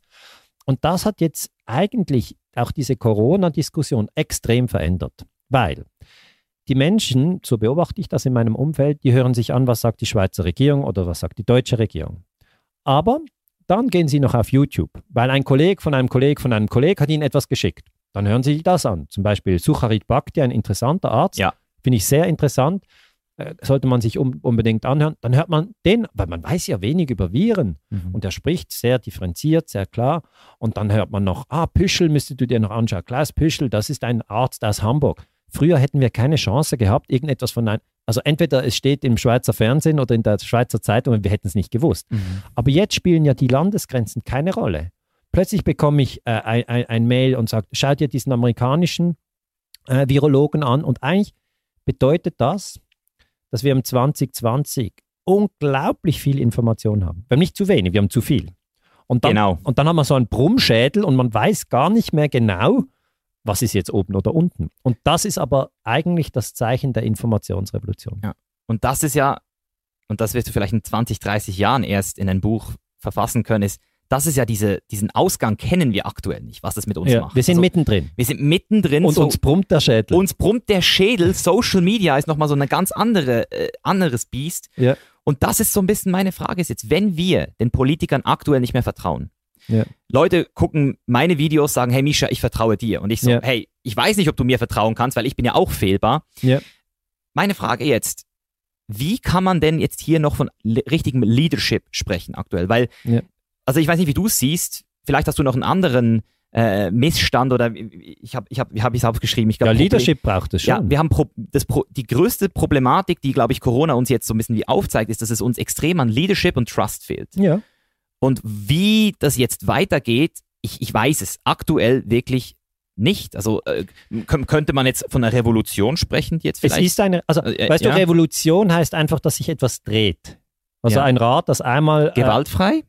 das wäre das Ideale. Das wäre das Ideale. Also gewaltfreie Ja. Revolution. Und Revolution bedeutet einfach, etwas dreht sich. Das heißt, was unten ist, ist da nach oben oder es ist weiter vorne. Also jedes Rad, das dreht, ist eine Revolution. Mhm. Und als Historiker kann ich nur so, Folgendes sagen. Es ist normal, dass sich die Dinge ändern. Das war immer so. Also zwischen 1200 und 1900 haben sich die Dinge auch fundamental geändert. Es hat sich immer etwas geändert. Aber was jetzt anders ist, die Intervalle sind viel kürzer. Mhm. Das heißt, es ändert sich viel schneller. Das heißt, wir können in unserem Leben, vielleicht werden wir 80 Jahre alt, ja, können wir den Zusammenbruch der Sowjetunion, den Mauerfall, ähm, die Einführung des, des ersten Smartphones, Corona, 9-11, was noch alles kommt, wissen wir gar nicht. Aber wir können in einem Leben so viel erleben, Mhm. ähm, dass natürlich dieser, diese Frage sofort aufkommt, wie kommen wir durchs 21. Jahrhundert? Und da braucht es, denke ich schon, Leadership. Aber so wie ich das verstehe, das Leadership muss von jedem selber von innen kommen. Das heißt, man muss sich selber führen an hohen. Werten, ja, an eigenen Werten und zum Beispiel Liebe, Wahrheit, Mut. Das sind mal drei gute Das sind Werte. richtige Tugendwerte, ja? Ich finde die Ja. halt große Klasse. ja, das also sind gut. ich versuche mich immer an denen zu orientieren Mhm. und ich brauche keine äußeren Führer. Also ich, ich verlange jetzt nicht einen Führer, der da irgendwo aufsteht und sagt, Mhm. folge mir, sondern ich brauche nur Achtsamkeit und muss mir am Schluss des Tages sagen, wie nahe warst du deinen höchsten Werten? Also das mache ich auch. Ja. Also ich mache das wirklich. Vor Ja. dem Vortrag sage ich mir, ich möchte mir an Liebe, Wahrheit und Mut orientieren. Ich mache das so weit, dass ich meinen Kindern, ich habe, mein Sohn ist elf und meine Tochter ist 14. Und da habe ich mir auch gefragt, ja, was will ich denn als Vater ihnen mitgeben? Natürlich habe ich mit meinem Sohn die Pässe der Schweiz geübt und mit meine Tochter hat eine Arbeit über Sophie Scholl und Widerstand im Dritten Reich. Das ist alles sehr spannend, aber als, als Eltern möchte man ihnen etwas mehr mitgeben. Und da habe ich ihnen gesagt, für mich sind diese drei Werte Liebe, Wahrheit und Mut, die sind mir ganz wichtig und die möchte ich euch weitergeben und da möchte ich, dass ihr die jetzt wiederholt. Also das war halt Mhm. die beste Idee, die ich hatte. Ja. Ich gedacht, was sind die wichtigsten drei Werte? Und dann müssen sie die wiederholen. Und das war sogar einmal so, mein Sohn wollte abmachen mit einem Freund. Die wollten irgendwie raus, habe ich gesagt, ähm, du kannst leider nicht raus, außer du kannst mir sagen, was die drei wichtigsten Werte sind. Mhm. Und dann hat er gesagt, äh, wa- wa- was? Dann habe ich gesagt, ja, du musst sie auswendig wissen. Es sind meine, aber vielleicht findest du sie auch wertvoll. Und wenn man über Leadership im 21. Jahrhundert spricht, glaube ich, muss das von innen kommen. Ja. Das ist eine brutale Ansage. Und ich finde es so krass, dass du als, als Vater mit deinem Sohn über Liebe sprichst. Weißt du, das ist schon, das ist schon so der nächste Schritt, den ich jetzt auch sehe als Konsequenz, weil wir haben in unseren Blutlinien so viele dysfunktionale äh, Familiensysteme. Ich, ich arbeite selbst täglich mit Leuten, die wirklich mit ihrem Vater, da ist nichts, so, da ist keine Liebe, da ist ähm, auch dann diese, dieser, du musst ein harter Typ sein, du darfst deine Gefühle nicht zeigen und dass, dass du das jetzt schon machst, das zeigt halt einfach, dass du, und das ist die Theorie, die ich, an die ich fest glaube, dieser Leadership, wenn der von innen kommt, der kann wirklich erst von innen kommen, wenn du auf dieser äh, Pyramide von Maslow halt wirklich auch bei der Selbstverwirklichung angekommen bist. Ich, ich glaube, es ist schon, Ja. es, es ist, also ich habe schon den Eindruck, dass wir beide zum Beispiel sehr privilegiert sind. Wir Ja. sind in einem Land, wo kein, es ist kein Krieg in der Schweiz. Ich finde, die haben da sehr gut gearbeitet, dass es hier kein Krieg ist. Ja. Wenn, wenn meine Kinder in die Schule gehen, in die Schule gehen, äh, gibt es keine Landminen. Ich, hab, ich bin jetzt 47 Jahre alt, ich habe noch nie gehungert. Noch nie. Mhm. Es, äh, ich hatte mal natürlich auf einer Wanderung, hatten wir zu wenig Essen oder so, Ja, oder weißt du, aber es war mehr Adventure. Ja. Ja, Freiwillig. Freiwillig, ja, wirklich freiwillig, mit wenig Nahrung auskommen, bei Regen äh, irgendwie ein, im Wald eine, ein, eine Behausung bauen ohne nichts oder einfach nur mit Essen und so. Aber das ist, Mhm. ich hatte nie mir, mir tut es sehr, sehr leid, wenn ich sehe, wie die Menschen im, im Irak bombardiert werden. Mhm. Mir tut das leid. Ich finde es einfach, ich einfach falsch. Oder ich finde es falsch, ähm, äh, wenn ich sehe, auch Serbien wurde bombardiert 99. Also diese ganzen Kriege, die habe ich selber nicht erlebt. Aber ich möchte mich in der Friedensbewegung engagieren. Und das haben, machen tausende andere Menschen auch, weil ich glaube, dass jetzt im 21. Jahrhundert wir die größten Probleme nicht mehr mit Gewalt lösen können. Es geht einfach nicht. Es funktioniert nicht. Ja. Das ist ein guter Punkt. Das ist ein sehr guter Punkt. Das ist auch äh, der, der, der für mich jetzt noch interessanteste Punkt, den wir jetzt noch mal ein bisschen besprechen können. Das Thema Frieden. Ja. Weil ich habe eine These, die habe ich ja aus einem Anthropo Anthropologiebuch äh, entnommen, und zwar, dass der Mensch, solange wir, weil wir sind ja, wir, wir waren ja früher mal frauenfeindlich, wir haben Frauen diskriminiert, wir Ja. haben Verbrannt als Hexen. Verbrannt, wir haben, wir haben heute noch Rassismus, Ja. ähm, wir haben Kriege, aber wir haben vor allem auch diese Inakzeptanz gegenüber unseren Nächsten manchmal sogar. Ja. Und in diesem Anthropologie, Anthropologiebuch ging es vor allem darum, dass der Mensch dieses Speciesism, also Spe Speziismus, Ja. dass das eigentlich der Ur, die Ursache ist, oder? Dass, solange wir einfach so Tiere wirklich so abschlachten können, so Ja. für unser eigenes Gut, Ja. dass wir eigentlich uns über die Natur stellen, Ja. sie ausnutzen Ja. und solange wir diesen, diese Dynamik leben, leben wir automatisch auch unbewusster gegenüber unseren Mitmenschen. Und, Ja. und, und das ist halt für mich jetzt so ein spannendes Thema. Ich, ich habe auch äh, ein bisschen reingehört kurz in den äh, Podcast mit dir und Ken FM. Ja. Ken FM ist für mich äh, auf der einen Seite sehr interessant, auf der anderen Seite merke ich aber auch, dass es eben sehr emotional zu und her gehen Ja, kann. Und bei ihm ist es dann so, er sagt halt, hey, die Medien verarschen euch, die Politiker verarschen euch. Und ich frage mich halt, gibt es nicht einfach auch diese ultra harte Ignoranz aktuell, die wir einfach alle haben, die uns gar nicht, selbst wenn wir die Wahrheit hätten, ich meine, hey Leute, holt euch dieses Buch, Le lest mal, lest mal diese Sachen, die kann, jeder hat die Chance, sich das reinzuziehen. Ja. Aber wie viele Wer Leute, den Mut hat. Wer genau, den Mut hat. wer den Mut hat. Und, und jetzt gehen wir eine Stufe weiter. Verantwortung.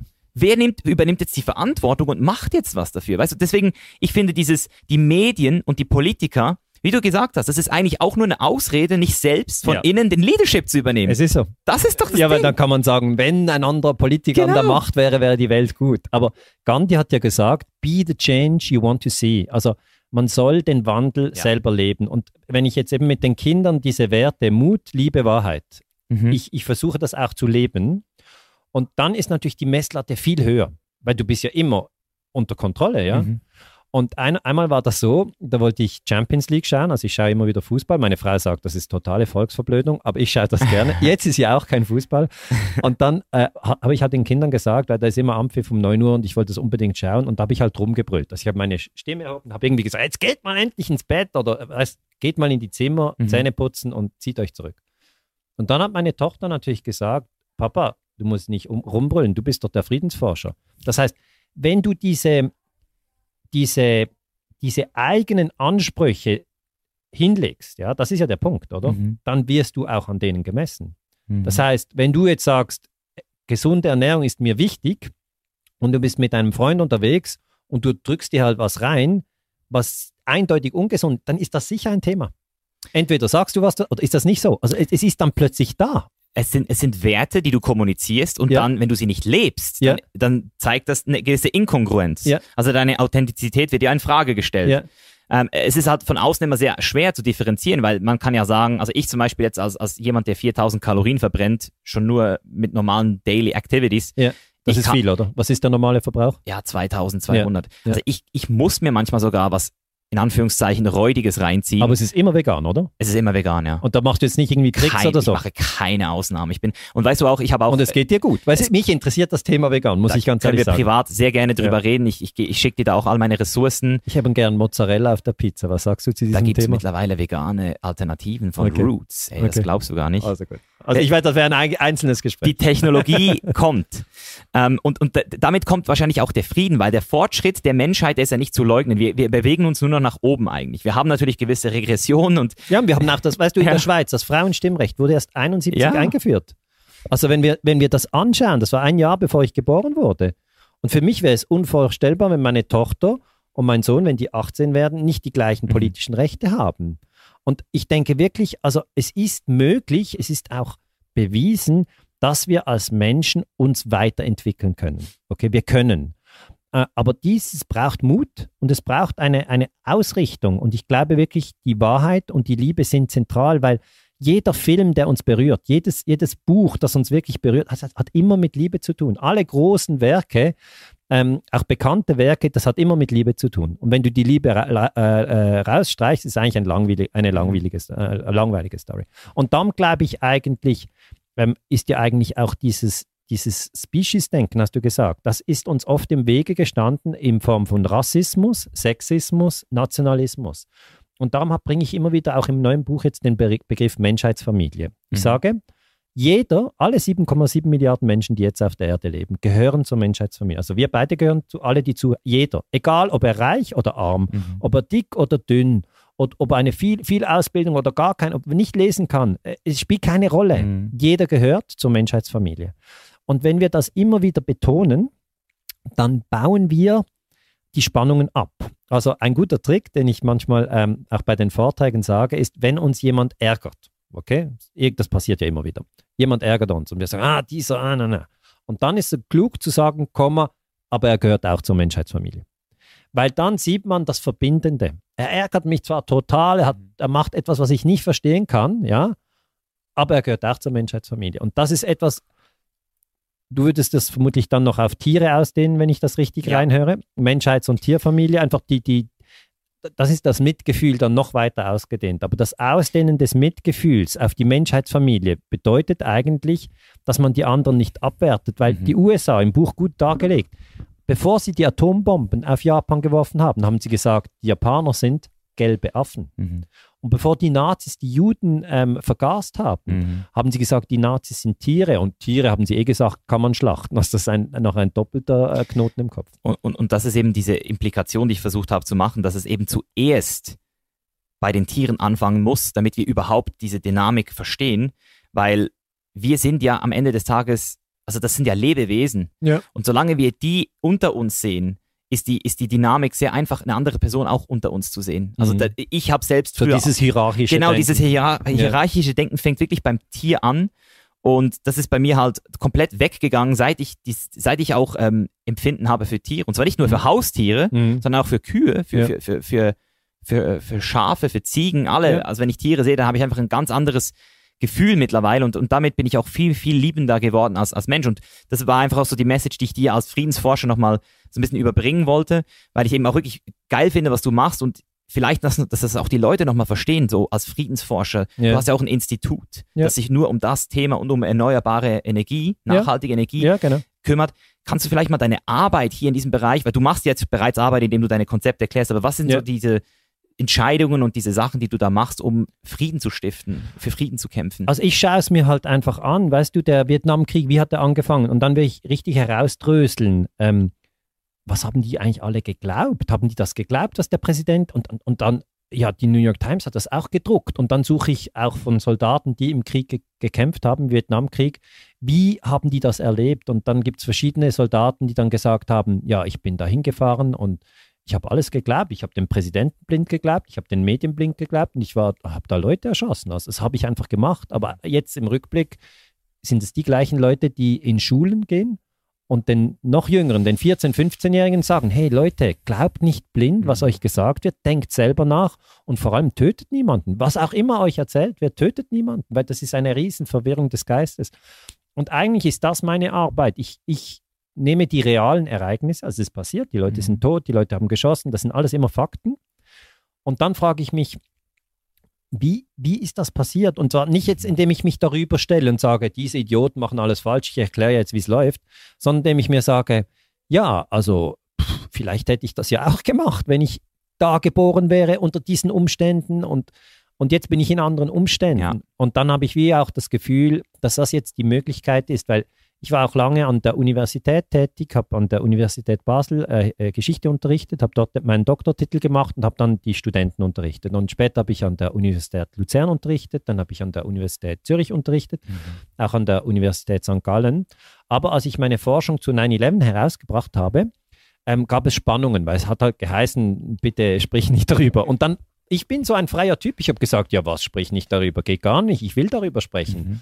Und jetzt bin ich nicht mehr an der Universität. Jetzt habe ich mein eigenes Institut. Und zuerst habe ich gedacht, und das wäre auch etwas, was ich den Menschen sagen möchte, man denkt dann zuerst, wenn etwas wegfällt, jetzt während dieser Corona-Zeit fällt ja viel weg, Mhm. dann denkt man, jetzt fällt etwas weg, also bin ich ärmer. Das ist nicht so. Sondern wenn etwas wegfällt, eine Tür geht zu, geht eine andere Tür auf. Und dann kann man neues, neues Terrain eigentlich bereisen. Und für mich bedeutet wirklich jetzt ein eigenes Institut haben, völlige Unabhängigkeit. Ja. Weil ich habe nicht noch einen Direktor über mir, der mir sagt, das hättest du nicht sagen dürfen. Weißt du, jetzt haben wir ein Gespräch, dann Ja. ist das online. Wenn ich jetzt an der ETH Zürich wäre, würde jemand das sehen und sagen, Ja. ja, Daniele, was hast du da gesagt gegen Massentierhaltung? Das kannst du doch nicht sagen, weil wir, wir, wir sind mit einem großen Fleischkonzern verbunden und der Fleischkonzern gibt uns viel Geld, also können wir das nicht sagen. Weißt du, diese Abhängigkeiten, Mhm. da habe ich null. Ich habe keine. Ja. Ich bin einfach völlig frei. Ich finanziere mich über die Bücher und die Vorträge. Und das finde ich ein wunderbares Prinzip, dass ich frei bin und dass ich nicht den Anspruch habe, dass ich das alles richtig verstehe, aber dass ich dort Kriegslügen aufdecken kann, wo ich sicher bin. Mhm. Und alles, was ich hier aufdecke, da bin ich mir einfach sicher. Und wenn mich dann jemand angreift und sagt, so ist es nicht, das ist anders, dann bin ich immer bereit, ins Gespräch zu gehen. Mhm. Ja, wir haben sehr viel gemeinsam, jetzt merke ich es. Also das Erste, was ich jetzt nochmal... Und wir haben uns noch nie getroffen. Und wir haben uns noch nie noch getroffen. nie getroffen. Desinfiziert. also das Erste, was ich nochmal zusammenfassen will, einfach, dass ich das nochmal auf den Punkt gebracht habe, weil für mich war es sehr schwer, die Absicht deines Buches ähm, zu 100% zu verstehen. Also wieso bringt ein Friedensforscher, ein Fri äh, jemand, der sich für den Frieden einsetzt, ein Buch raus, das so krasse Sachen aufdeckt? ja. Aber jetzt habe ich es, glaube ich, wirklich zu 100% verstanden, weil du durch die Recherche die Metadynamics, die sich immer wiederholen, die in Ja. der Geschichte sich immer wiederholen, Ja. verstehst Ja. und die, das Bewusstsein jetzt erwächst. Schau mal, Leute, das ist immer wieder in der Historie passiert. Und wenn wir Frieden haben wollen, dann dürfen wir nicht das machen, was wir bisher immer gemacht haben, denn das ist, wie Einstein sagen würde, äh, Insanity. Ja. Oder äh, äh, neues Resultat erwarten, aber wieder das Gleiche Genau. machen. Aber das ist genau der Punkt. Das ist das Ding. Du hast es genau jetzt richtig zusammengefasst, weil eigentlich wird immer, wir sind eine Menschheitsfamilie, Ja. aber immer wird gespalten. Also als die, die haben vier Millionen Indianer umgebracht oder als die ersten Ja. Europäer nach Nordamerika. Das auch gelesen. Ja, Das ist krass, vier Millionen. Und viele sind auch an Krankheiten gestorben. Aber einfach, man muss sich das mal klar sein, was läuft denn da falsch? Und die Idee ist eben, die Indianer wurden nicht als Teil der Menschheitsfamilie gesehen, sondern als Tiere oder als Barbaren. Oder auch die Japaner, als sie bombardiert wurden, ja, äh, hat man gesagt, eben gelbe Affen. Oder die Iraker, Irakkrieg 2003, da hat man gesagt Sand Niggers. Also wirklich, Ja. das ist schon der Rassismus in den USA, übertragen noch auf Sand, weil haben sie gesehen, hat viel Sand im Irak. Und dann haben sie gesagt, ja, okay, die, die bringen wir einfach um. Aber du sagst genau richtig, was ist das Muster? Das Muster ist immer, man schließt jemand aus der Menschheitsfamilie aus. Und dann, wenn er ausgeschlossen ist, muss man ihn nur noch abwerten. Das ist die Funktion von Propaganda. Darum erkläre ich immer, wie funktioniert Propaganda. Und Propaganda ist, jemand am Fernsehen oder in einer Zeitung sagt irgendetwas und die Leute übernehmen es blind. Und da sage ich immer, tut das nicht. Prüfen, Mhm. prüfen. Mhm. Oft sind sogar Leute, die weniger Medien konsumieren, gesünder. Muss ich sagen. Glaube ich sofort. Ja. Offline, offline ist das neue Bier manchmal. Also muss man wirklich sagen, wenn, wenn man jeden Tag zwei Stunden vor dem Fernseher verbringt oder immer die Zeitung, immer die gleiche Zeitung, dann hat man am Schluss diese Feindbilder, welche die Redaktion hat. Aber das, Mhm. die, die Feindbilder muss man ja nicht haben. Und darum zeige ich das im Buch. Kriege basieren auf Lügen. Die Lügen spalten die Menschen. Die Menschheitsfamilie wird aufgespalten. Die Prinzipien Wahrheit, Mut und Liebe werden verraten. Aber, das ist jetzt die gute Nachricht, als Mensch sind wir völlig frei. Wir können sagen, wir machen so weiter oder wir können sagen, hey, weißt du was, jetzt machen wir es anders. Wir Mhm. können. Und die, die, die Voraussetzungen sind jetzt ideal, weil wir eben in dieser Informationsrevolution äh, leben. Das ist gratis. Wir sprechen zusammen.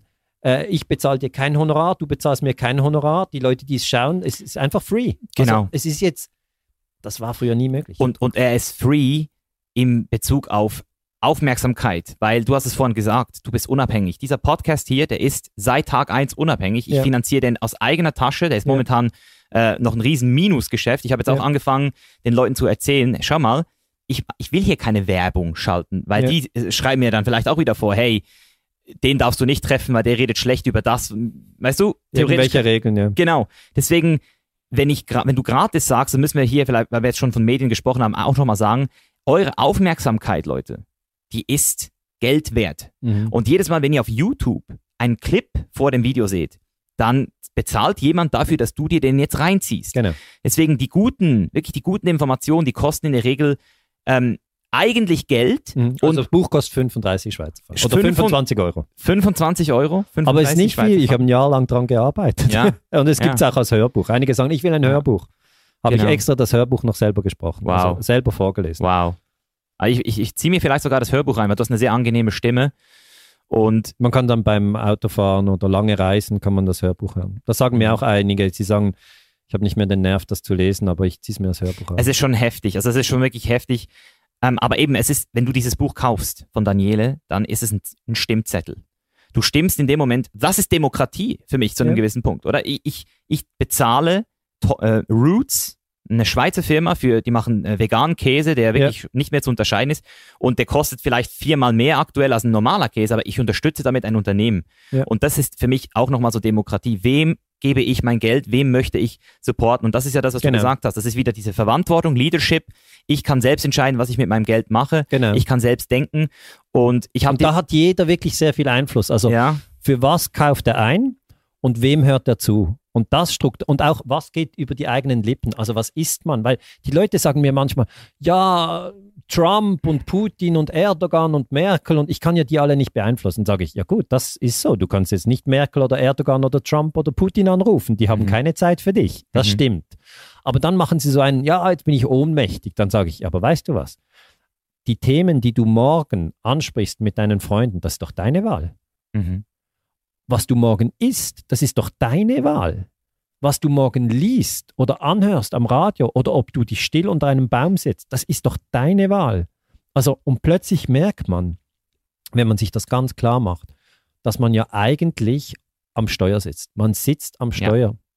Und das möchte ich den Leuten auch Ja. Mut machen und sagen, ihr sitzt am Steuer und nutzt die Möglichkeiten, die wir haben, weil jetzt im 21. Jahrhundert liegen Möglichkeiten vor uns, also wirklich tolle Möglichkeiten, ähm, die, die vorher nicht da lagen. Die sind jetzt da und wenn wir die friedlich, tolerant, auch, weißt du, denn die andere Mhm. Meinung tolerieren, es darf nicht wieder totalitär, ich habe recht und alle können sich mir anschließen, den Rest bringen wir um. Das Ja. ist bescheuert. Das hat es schon so oft gegeben in der Geschichte, dass eine Mhm. Gruppe gesagt hat, wir haben Recht. Und das könnten sogar die Veganer sein, weißt Ja. du, wenn die sagen, wir haben Recht, alle anderen können jetzt wählen. Entweder sie wählen Veganer oder wir töten sie. Mhm. Das wäre eine Katastrophe.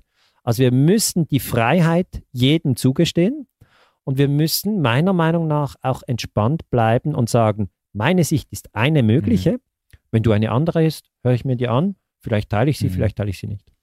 Das ist, das ist dort, wo ich enden wollte mit dir in dieser vielleicht nochmal sehr spannenden Diskussion. Das ist, ich finde dieses Wort Freiheit wichtig, aber ich finde es auch wichtig, sich fest, also sich auch zu entscheiden und damit sich zu befreien. Und wir müssen auch gewisse Entscheidungen in meinen Augen als Menschheit treffen, weil dieser Planet, das ist das Einzige, was wir haben aktuell. Und ja, aktuell ist die Freiheit noch da, Fleisch zu essen, jeder kann das machen, aber die Frage ist, ab welchem Punkt haben wir diesen Point of No Return erreicht, dass es vielleicht keine Lungen dieser Erde mehr gibt, weil der Regenwald hat abgeholzt ist. Das ist zum Beispiel eine Frage. Und du, du, du sagst ja auch diesen Frieden, das habe ich jetzt nochmal rausgehört, dass das eben dadurch entsteht, dass wir anfangen. Aber das Wie, wie das passiert, ist ja auch nochmal auf einem anderen Papier geschrieben. Ob das jetzt eben Leute sind, die an die Macht kommen, obwohl Macht eigentlich nie Gutes, gut ist, oder? Ob wir jetzt, ob jetzt die Demokratie weltweit irgendwann so weit kriegen, dass wir sagen, hey, wir sind alle eins, oder dass es eben wirklich Experten gibt, die demokratische Entscheidungen treffen, dass man einen, einen Think Tank für verschiedene Expertisen entwickelt und dann abstimmt. Oder was zum Beispiel die Theorie von eines, eines Kollegen ist, der dich auch verfolgt, schon seit Jahren übrigens, äh, Nils an dieser Stelle Shoutout, mit ihm habe ich auch einen Podcast gemacht, der äh, meint, dass es vielleicht sogar die Artificial Intelligence ist, die, die über uns äh, rational entscheiden muss irgendwann. Wie siehst du, wie siehst du dieses Thema vielleicht? Also ich sage mal, jeder soll sich einbringen in diese, in diese Diskussion, die da Mhm. läuft, weil wir sind jetzt im Jahr 2020 und unser gemeinsames Ziel ist ja eigentlich das 21. Jahrhundert zusammenzugestalten. Ja. Also wir haben jetzt 80 Jahre vor uns und das ist jetzt so das Managementprojekt.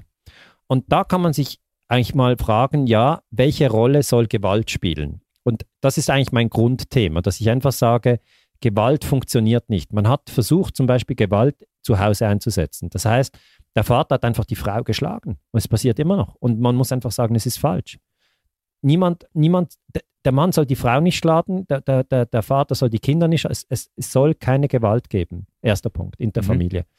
Zweiter Punkt, äh, dann hat man gesagt, ja, Gewalt hilft in der Schule. Ja, Also man schlägt halt die Schüler, ähm, wenn die nicht gehorchen. Und dann hat man aber herau herausgefunden, das ist schlecht. In der Pädagogik ist einem wirklich schlecht. Also keine Gewalt in der Schule.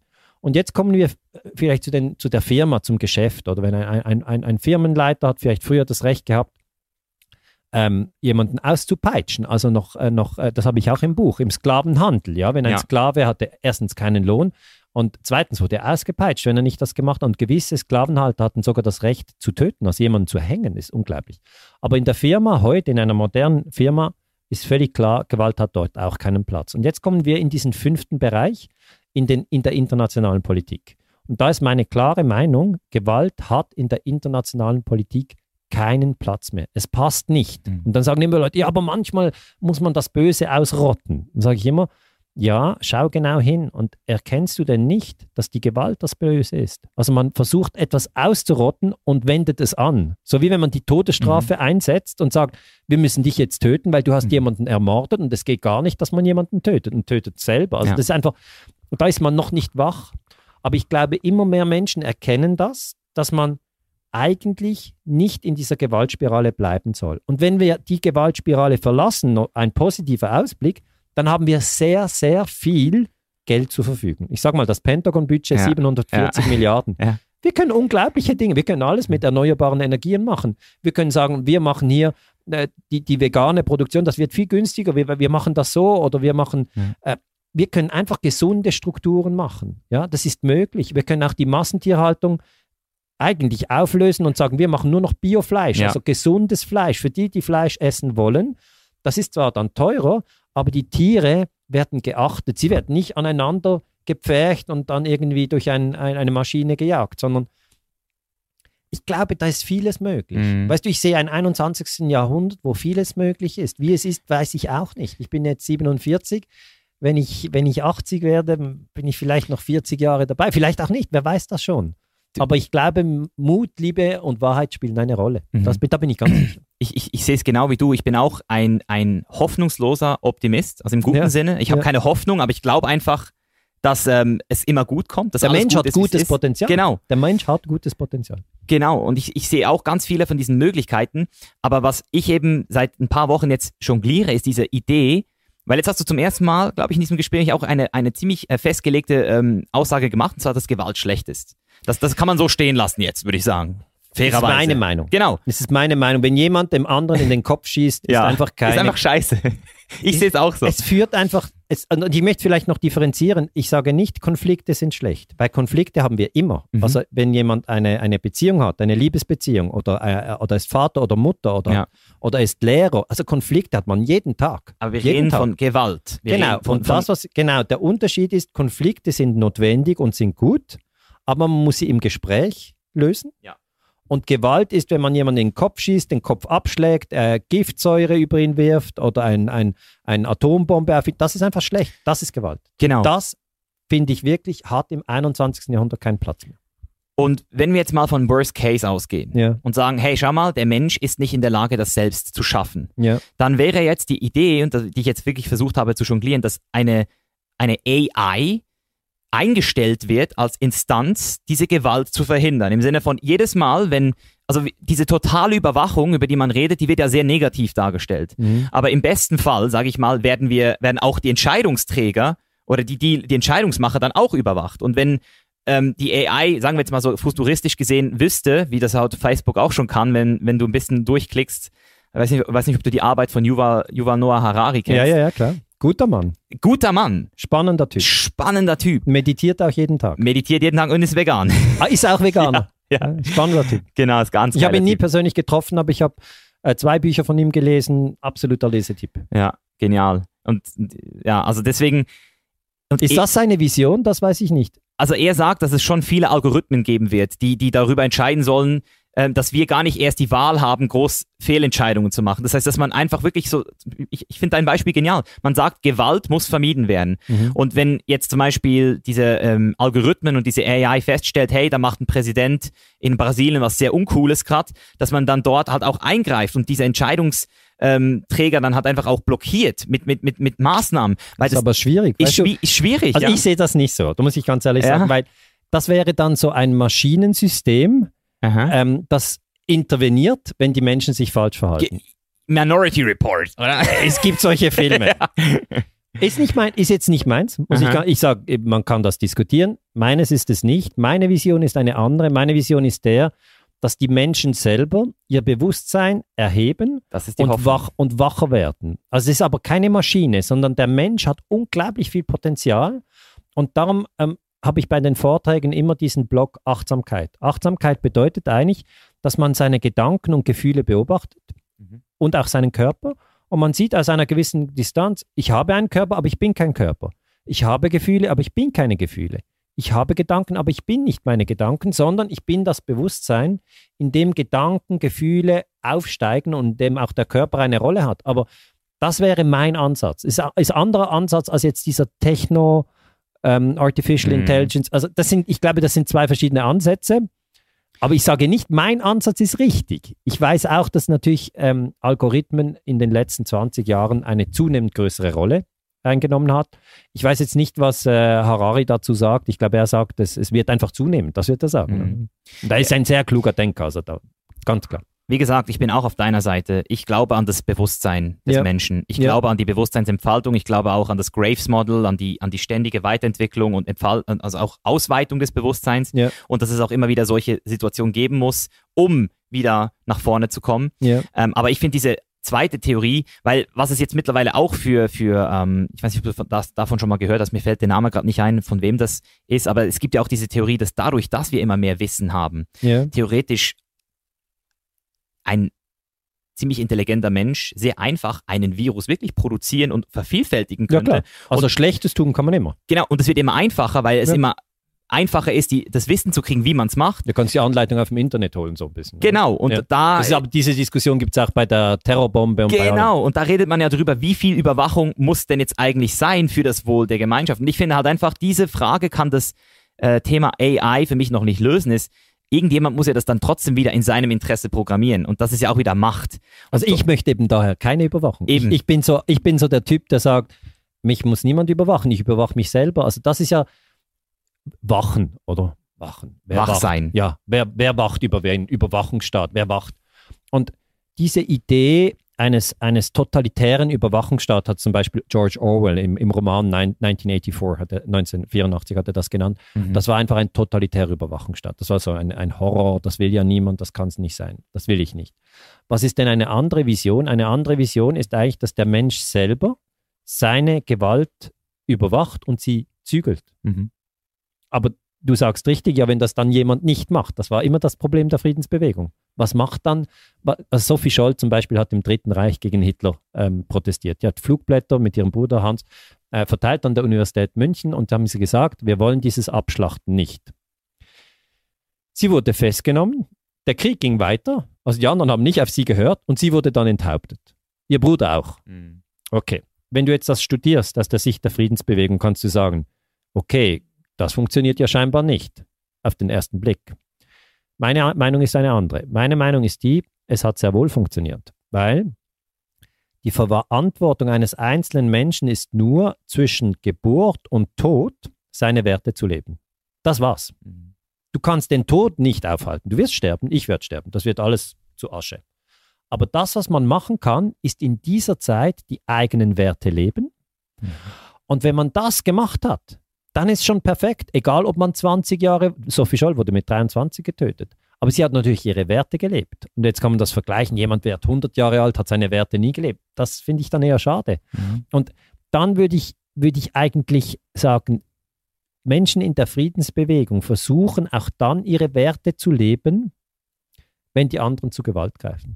Weil das ist immer das Paradox in der Friedensbewegung. Was machst du, wenn der andere dich erschießt? Ja, dann erschießt er dich halt. Mit das musst du akzeptieren. Mhm. Das ist einfach der Extrempunkt. Ich erschieße ihn aber nicht, weil ich davon überzeugt bin, es ist falsch, Gewalt einzusetzen. Und natürlich zum Beispiel Martin Luther King, der Ja. viel gegen den Rassismus getan hat in den USA, wurde erschossen. Hat er darum ein schlechtes Leben geführt? Nein. Ich finde, Martin Luther King hat sehr gut gearbeitet. Mahatma Gandhi wurde auch getötet. Es ist schon fast so ein bisschen der Witz, ja, in der Eigentlich schon, Friedensbewegung wird man dann umgebracht. Ja. Und da muss ich sagen, nein, nein, es waren auch viele Menschen der Friedensbewegung, die wurden nicht umgebracht. Aber zum Beispiel Dag Hammarskjöld, UNO-Generalsekretär, jetzt nicht mehr so bekannt, wurde auch umgebracht. Das heißt, für mich ist es ganz klar, die eigenen Werte zu leben. Für mich ist es Liebe, Mut und Wahrheit. Und dann wieder sterben, dann ist gut. Ja, meine Top drei Werte übrigens, weil du jetzt deine ein paar Mal genannt hast und ich sie genial finde. Meine sind Freiheit, Authentizität und Verantwortung. Und natürlich Gesundheit, aber das ist in diesem Mix. Ja. Und, und in diesen drei Werten versuche ich wirklich jeden Tag reinzugehen. Ich versuche authentisch zu sein. Ich versuche, ich versuche Freiheit ha- hat für mich zwei Bedeutungen. Erstens mal beobachten, ohne zu urteilen. Weil damit hast du immer am meisten Spektrum. Also ja, du, du hast den Range. Genau. Ja. Und für mich heißt Freiheit auch, nicht nur die Wahl zu haben, sondern sie auch zu treffen. Denn das ist am Ende des Tages das Befreiende. Ja, weil viele Leute Ja. warten, warten, warten und fällen keine Ja. Entscheide. Und das merken wir auch jetzt wieder in Corona. Das hast du am Anfang unseres äh, Vorgesprächs gesagt, so hey, schau mal, man hat auch so viele Chancen jetzt. Ja, Und Man fängt muss die an. Chancen jetzt Ja. auch sehen. Also weißt du, das, das ist, zuerst habe ich auch gesehen, ah, blöd, die Vorträge sind abgesagt. Hm, da war ich so ein Hm. bisschen geknickt. Das hat ja jeder vermutlich so ein, ein, ein Einbruch. Ja. Und dann habe ich plötzlich gemerkt, ah, jetzt gehen wir in den Wald. Da bin ich ja viel zu wenig gegangen in letzter Zeit und wir gehen jeden Tag und mit der Familie und wir essen Mhm. immer um 7 Uhr zusammen. Und früher war ich hier am Vortrag, die Kinder waren bei Musik. Also es gibt viele Vorteile und ich habe plötzlich Zeit, Dinge zu lesen. Vor, vorher hatte ich keine Zeit. Also ich glaube an dieses Prinzip, wenn eine Türe zugeht, auch wenn es schmerzhaft ist, wenn man Geld verliert oder Ansehen oder eine Beziehung bricht zusammen, dann denkt man am ersten Moment immer, ah, es ist schlechter geworden. Aber wenn man schon länger dabei ist auf der Welt, ich bin jetzt vielleicht noch nicht so alt, aber ich habe schon einiges erlebt, da muss ich wirklich sagen, jede Krise ist eine Chance. Das habe ich so erlebt und ich weiß, dass es so Mhm. ist. Genau. Es geht nur noch nach vorne. Alles ist eigentlich gut, wie es ist. Ja, wenn man, Ja. wenn man es sieht. Ja. Man muss es aber, man muss die Chance sehen, oder? Da sagen die Leute dann manchmal, ja, ich, ich sehe jetzt aber keine Chance. Und dann ist es nicht, dass keine da ist, sondern man muss dann mit den Leuten arbeiten und sagen, okay, was sind deine Werte? Was ist deine Vision? Wo könntest du dich einbringen? Wen magst du und wen würdest du gern treffen? Welches Buch würdest du gerne Mhm. lesen? Welches Land würdest du gern bereisen? Mhm. Wie würdest du dich gerne ernähren? Also, und dann plötzlich merkt man, ja, okay, ja, das könnte ich ja auch versuchen. Ja, das können, und dann haben sie aber so ein, eine gewisse, Widerstand noch Ja. so. Ja. es ist ein Widerstand, weil man ist so gewohnt, es immer zu machen, wie man es immer gemacht hat. Das ist halt Mhm. Rhythmus. Mhm. Und jetzt mit Corona wird ja das alles durcheinander geworfen und dann kann man Ja. das auch nutzen, dass wirklich man ist aus dem Rhythmus geworfen, dass man wirklich neue Wege gehen kann. Und wenn Ja. natürlich die Friedensbewegung wächst, das wäre jetzt einfach eine Hoffnung, Ja. vielleicht ist die utopisch, jemand kann sagen, ja, der Ganze hofft, dass während Corona die Friedensbewegung, aber ich ich finde weiß geil. nicht. Also das ist ich, meine Hoffnung. ich hoffe es auch. Und das ist nochmal abschließend auch. Also wir haben jetzt über ähm, die strategischen Entscheidungen getroffen. Das ist ein, ein von drei Wegen, wie man sein Leben bestimmt, ist durch ganz klare strategische Entscheidungen, durch eine Vision, durch Werte. Dann haben wir das zweite, das sind die Gewohnheiten. Das sind neun- 95 Prozent unseres Tages, die einfach automatisch sind und die können sich extrem äh, compounden, also exponentiell in eine andere Richtung gehen, wenn man die erstmal analysiert und umstellt. Und das dritte, das ist Corona, das ist Glück, Zufall.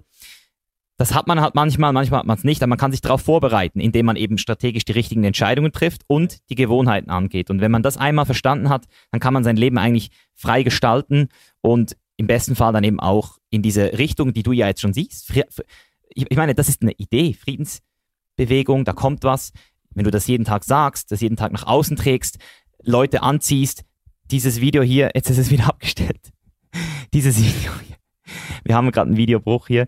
Dieses äh, Vi- Video hier werden auch Leute sehen, oder? Die werden dann auch von daher sehr ähm, interessiert dran sein, von dir zu hören, sich mit dir zu beschäftigen. Das ist ein never-ending Story. Es geht einfach weiter. Also Frieden ist einfach eine. Grundkraft. Und Ja. die trägt auch und die macht auch große Freude. Also das ist auch das Gleiche mit Liebe, Mut und Wahrheit. Das sind ja auch, oder Authentizität, das sind, das sind Grundkräfte, das sind eigentlich Energiequellen. Und wenn man sich mit diesen verbindet, ist das nicht zum eigenen Schaden, sondern zum großen Nutzen. Genau. Daniele Ganser, meine Damen und Herren. Hey, habe mich sehr, sehr, sehr gefreut. Mich sehr gefreut. Mich Ja. Wirklich gut. Gutes Gespräch und man muss das unterstreichen. Wir haben uns nie zuvor gesehen. Nein. Wir fanden es einfach interessant, uns auszutauschen und, und so etwas entsteht. Ja. Das ist schön. Dein Buch werde ich auf jeden Fall ähm, unter das Video, unter in die Shownotes packen. Ja, cool. Das freut mich. Imperium USA. Ähm, dein erster Vortrag haben wir gesagt, 20. August. Wieder, ja. Wo? In Basel, In aber äh, ich muss immer noch abwarten, ob es Ja. dann auch erlaubt ist. Und dann kommen aber weitere Vorträge in Stuttgart, Hamburg, Hannover, Kiel, Wien, Zürich, überall. We stay in also einfach touch. die deutschsprachige Welt. Ja, also, we stay in touch. Ich komme mal vorbei, wenn ich irgendwo in der, in, in der Nähe bin. Schön. Und äh, ja, genial. Danke. Vielen Dank fürs Gespräch. Dir auch alles Gute. Merci beaucoup. Merci.